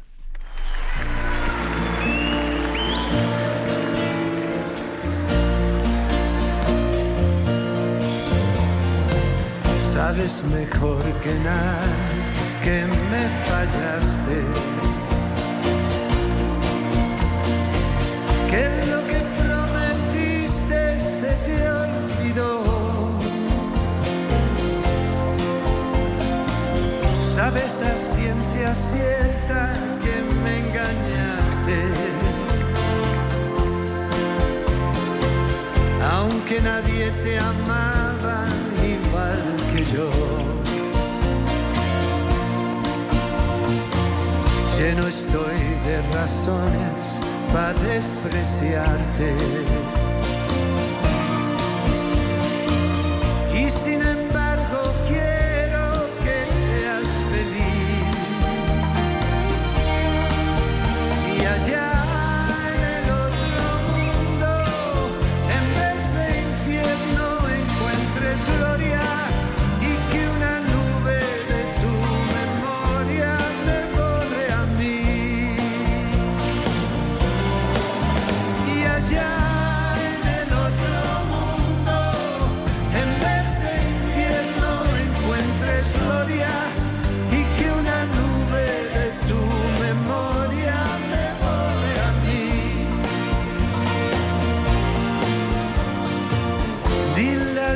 te pregunte que no te quise. Dile que te engañaba, que fui lo peor. Échame a mí la culpa de lo que pasé.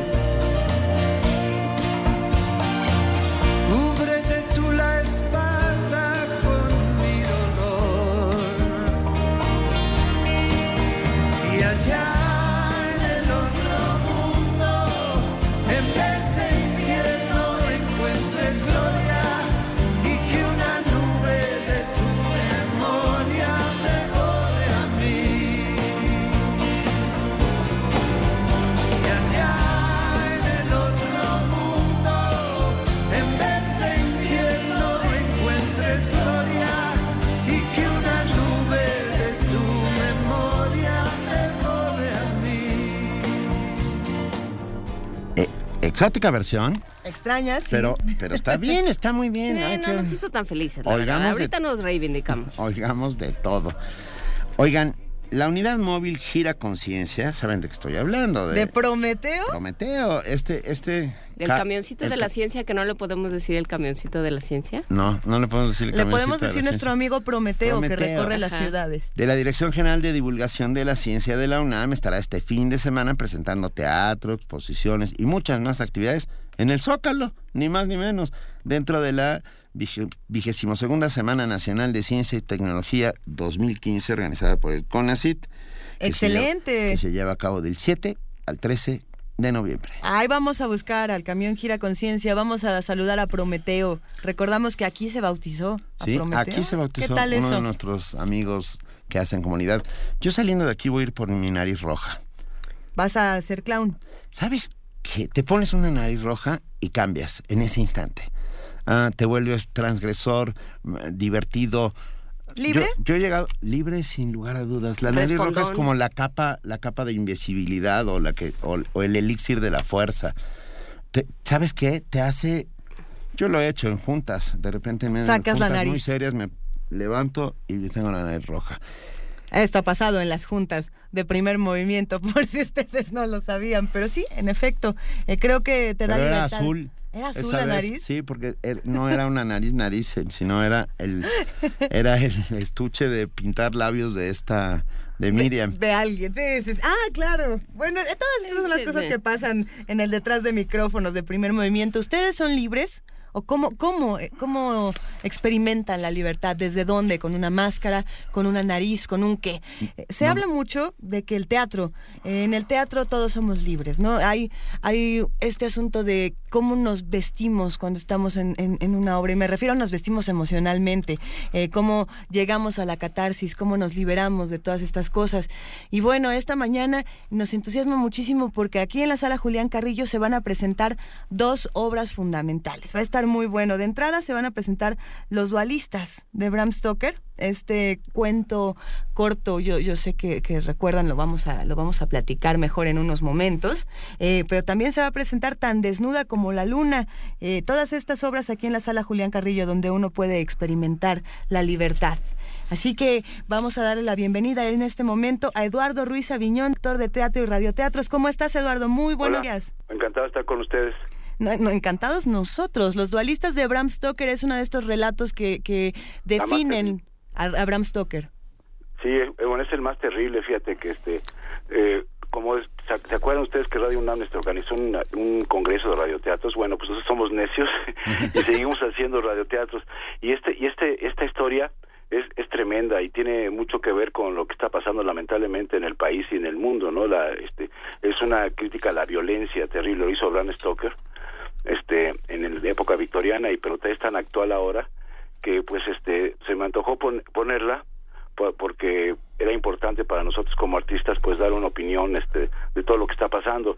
Y entonces creo que es una obra muy cruda pero este pues estamos este pues muy contentos por un lado eh, presentándola y este y este y este modo que, que debemos de hacer este radioteatros en vivo con, lo- con los lectores actores ahí y con música en vivo y este y efectos no entonces este pues seguimos en, en esa necesidad de hacer y to- toda la gente quiere radioteatros y aquí está aquí aquí están los radioteatros porque en el congreso bueno todos dijeron que siguiéramos haciendo radioteatros y, y logremos este hacer cada vez más radioteatros Un texto muy amarranavajas, ¿no? Tremendo. Sí, porque este, imagínate si a dos niños les regalas dos navajas, lo que puede suceder. Entonces, este, la crítica de Stoker es, es pues esta violencia que, que nos envuelve y que es fomentada por, por los medios, por la televisión, etcétera, de- del concurso, concurso chafa, ¿me entiendes? El concurso de, de quién es más, más violento y, que, y cómo podemos destruir todas las cosas que están a nuestro alrededor, ¿no? Eduardo, hablabas de, de que necesitaban dar una opinión de lo que está pasando en el país. Eh, cuéntanos, ¿qué, ¿qué es lo que hace el teatro? ¿El teatro opina, el teatro denuncia, el teatro critica? ¿Cuál es la función de, de estas obras que tú montas?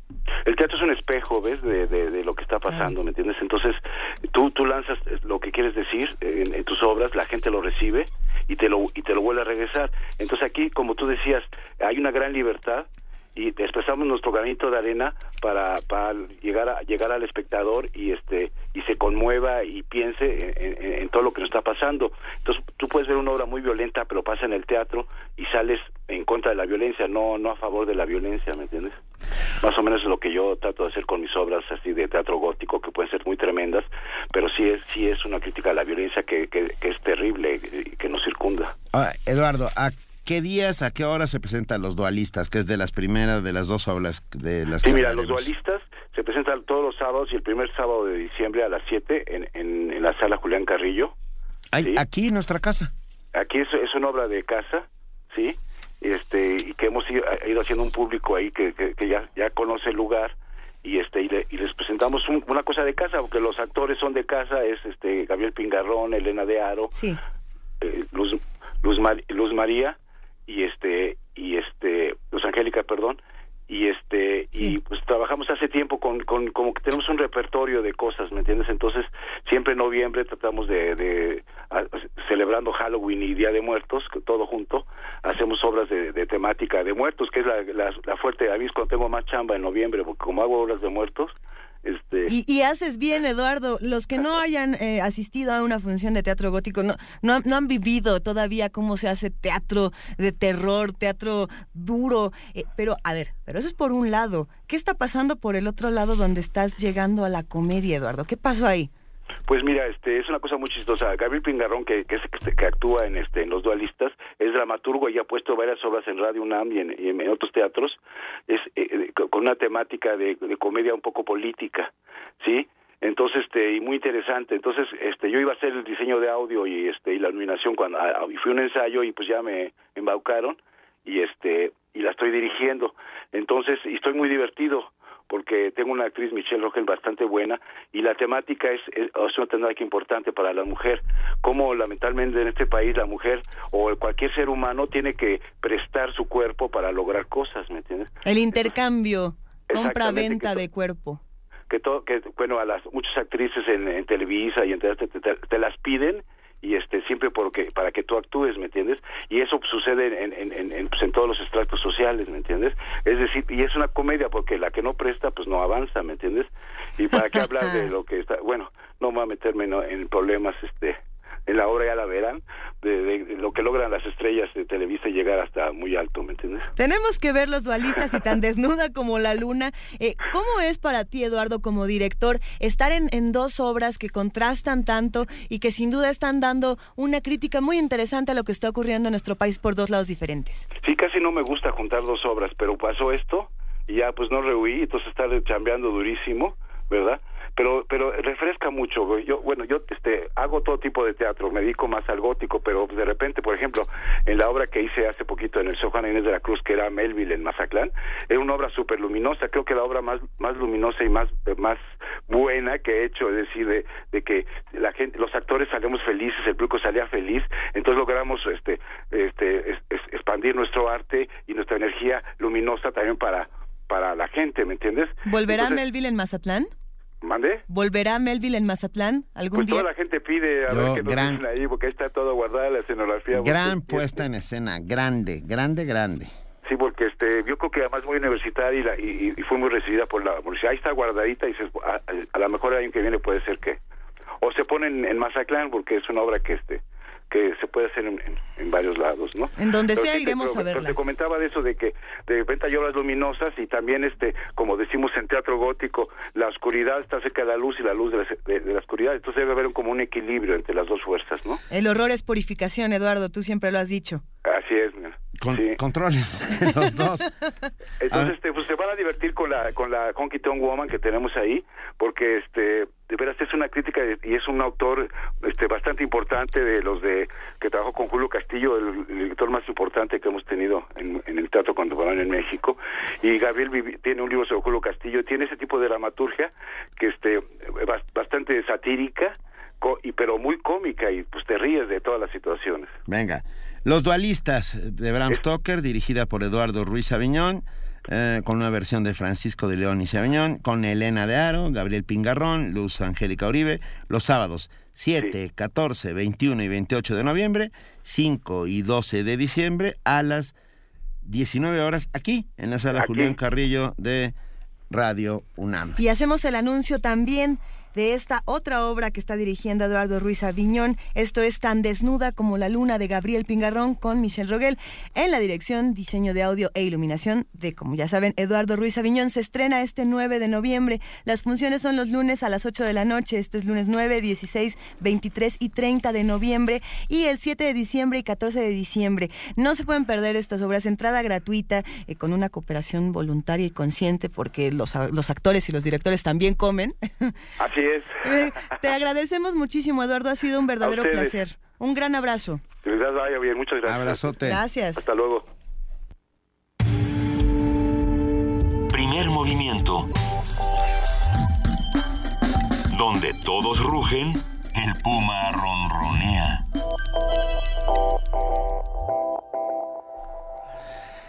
El payaso es un poeta en acción, decía Henry Miller.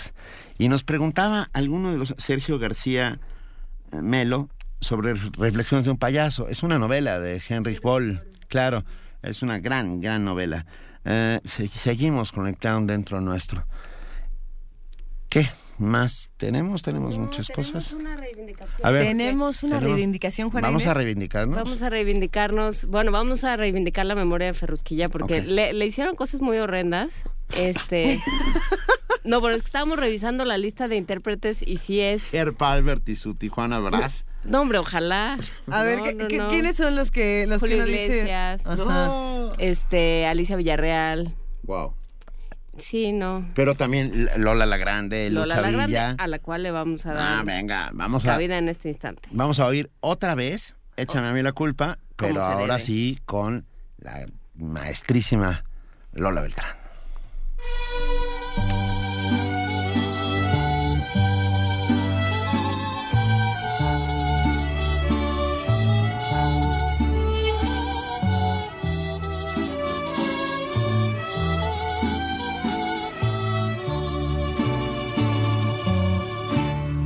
Sabes mejor que nadie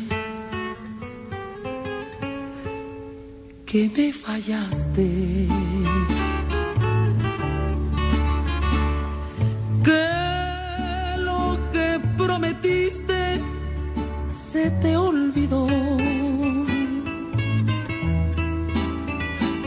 Sabes a ciencia cierta que me engañaste.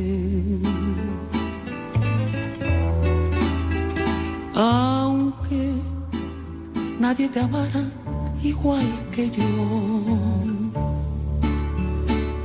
Llena estoy de razones para despreciarte. Y seas feliz. Que allá en el otro mundo, en vez de infierno, encuentres gloria y que una nube de tu memoria me borre a mí.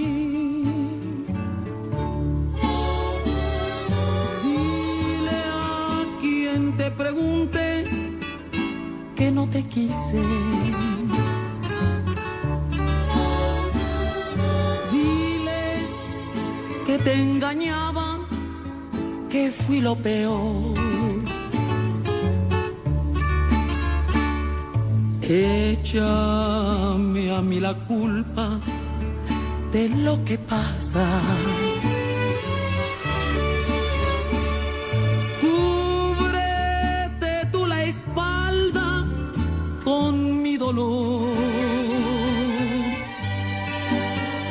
Que allá en el otro mundo, en vez de infierno, encuentres gloria y que una nube de tu memoria me borre a mí. Sabes mejor que nadie que me fallaste.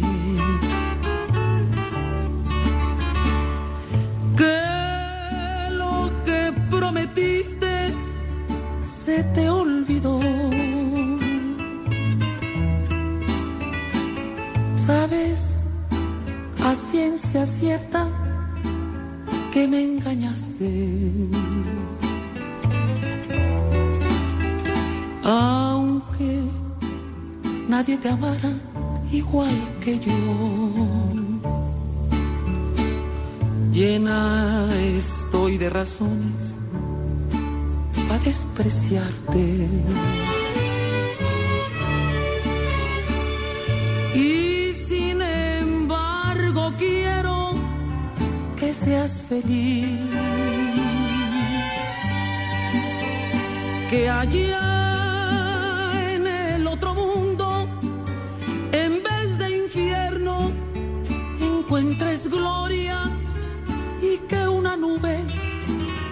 de tu memoria me borré a mí. Dile a quien te pregunte que no te quise. Diles que te engañaba, que fui lo peor. Échame a mí la culpa de lo que pasa. Cúbrete tú la espalda con mi dolor. Que allá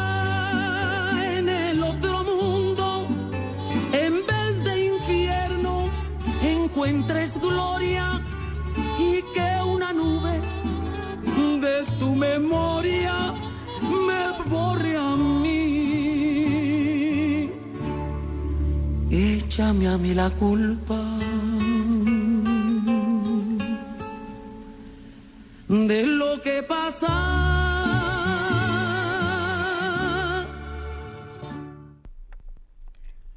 No, bueno. ¿Qué cosa? Lola la Grande, en este recuerdo a Ferrusquilla, que hoy murió a los 96 años. Un enorme abrazo a Angélica Aragón, su hija. Tenemos boletos.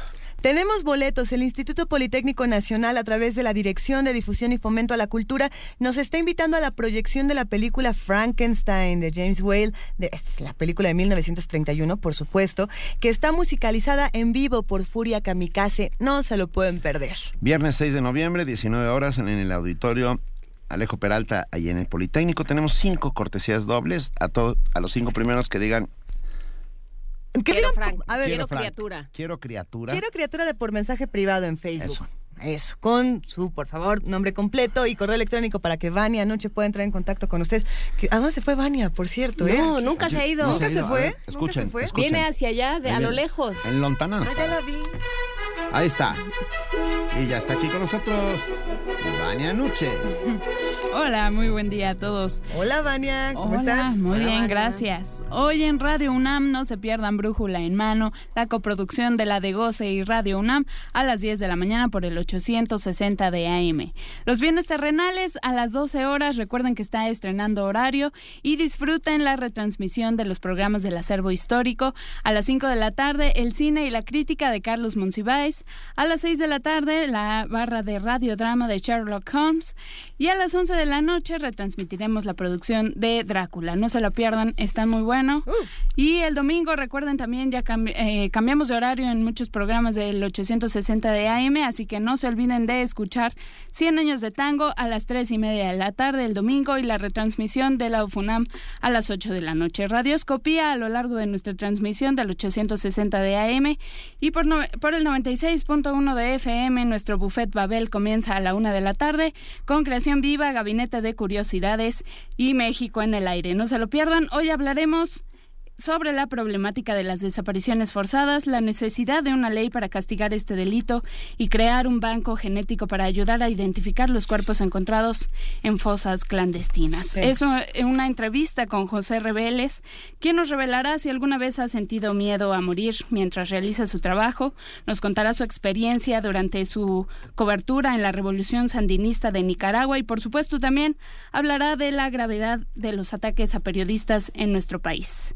Eh, los esperamos en la sala Julián Carrillo también para que vengan a disfrutar de Los Corsarios del Blues en Intersecciones. La entrada es libre a las 9 de la noche y no se olviden de escuchar nuestra serie Si hay olvido, no hay justicia. Nos faltan 43 y 24 mil. Termina el día de mañana, así que a lo largo de nuestras dos frecuencias no se lo pierdan. Y visítenos en www.radiounam.unam.mx donde está nuestro podcast y toda nuestra programación. Que tengan excelente fin de semana. Nos Gracias. Vania. Gracias, que tengas Vania, un gran noche. fin de semana. Gracias igualmente. Con la Inés de esa, que ¿Ya va a sus... No, ya No, nos ya vamos. vámonos, Ya nos ya- vamos. ya Ya, el lunes ustedes... ya nos vamos. Eh, los esperamos con mucho cariño a todos el lunes. Gracias, Juana Inés de esa. Gracias Un privilegio. Feliz cumpleaños, cumples el domingo. Cumplo años el domingo. Eso. Muchas felicidades, Juana Muchas Inés. felicidades, querida. Ah, un privilegio, como siempre, estar con ustedes. Gracias, mil gracias, Luisa Iglesias. Muchísimas gracias, querido Benito Taibo. Nos despedimos y nos escuchamos la próxima semana de 7 a 10, de lunes a viernes. Y ya, tan tan. Ta- Esto fue Primer Movimiento. El mundo desde la universidad.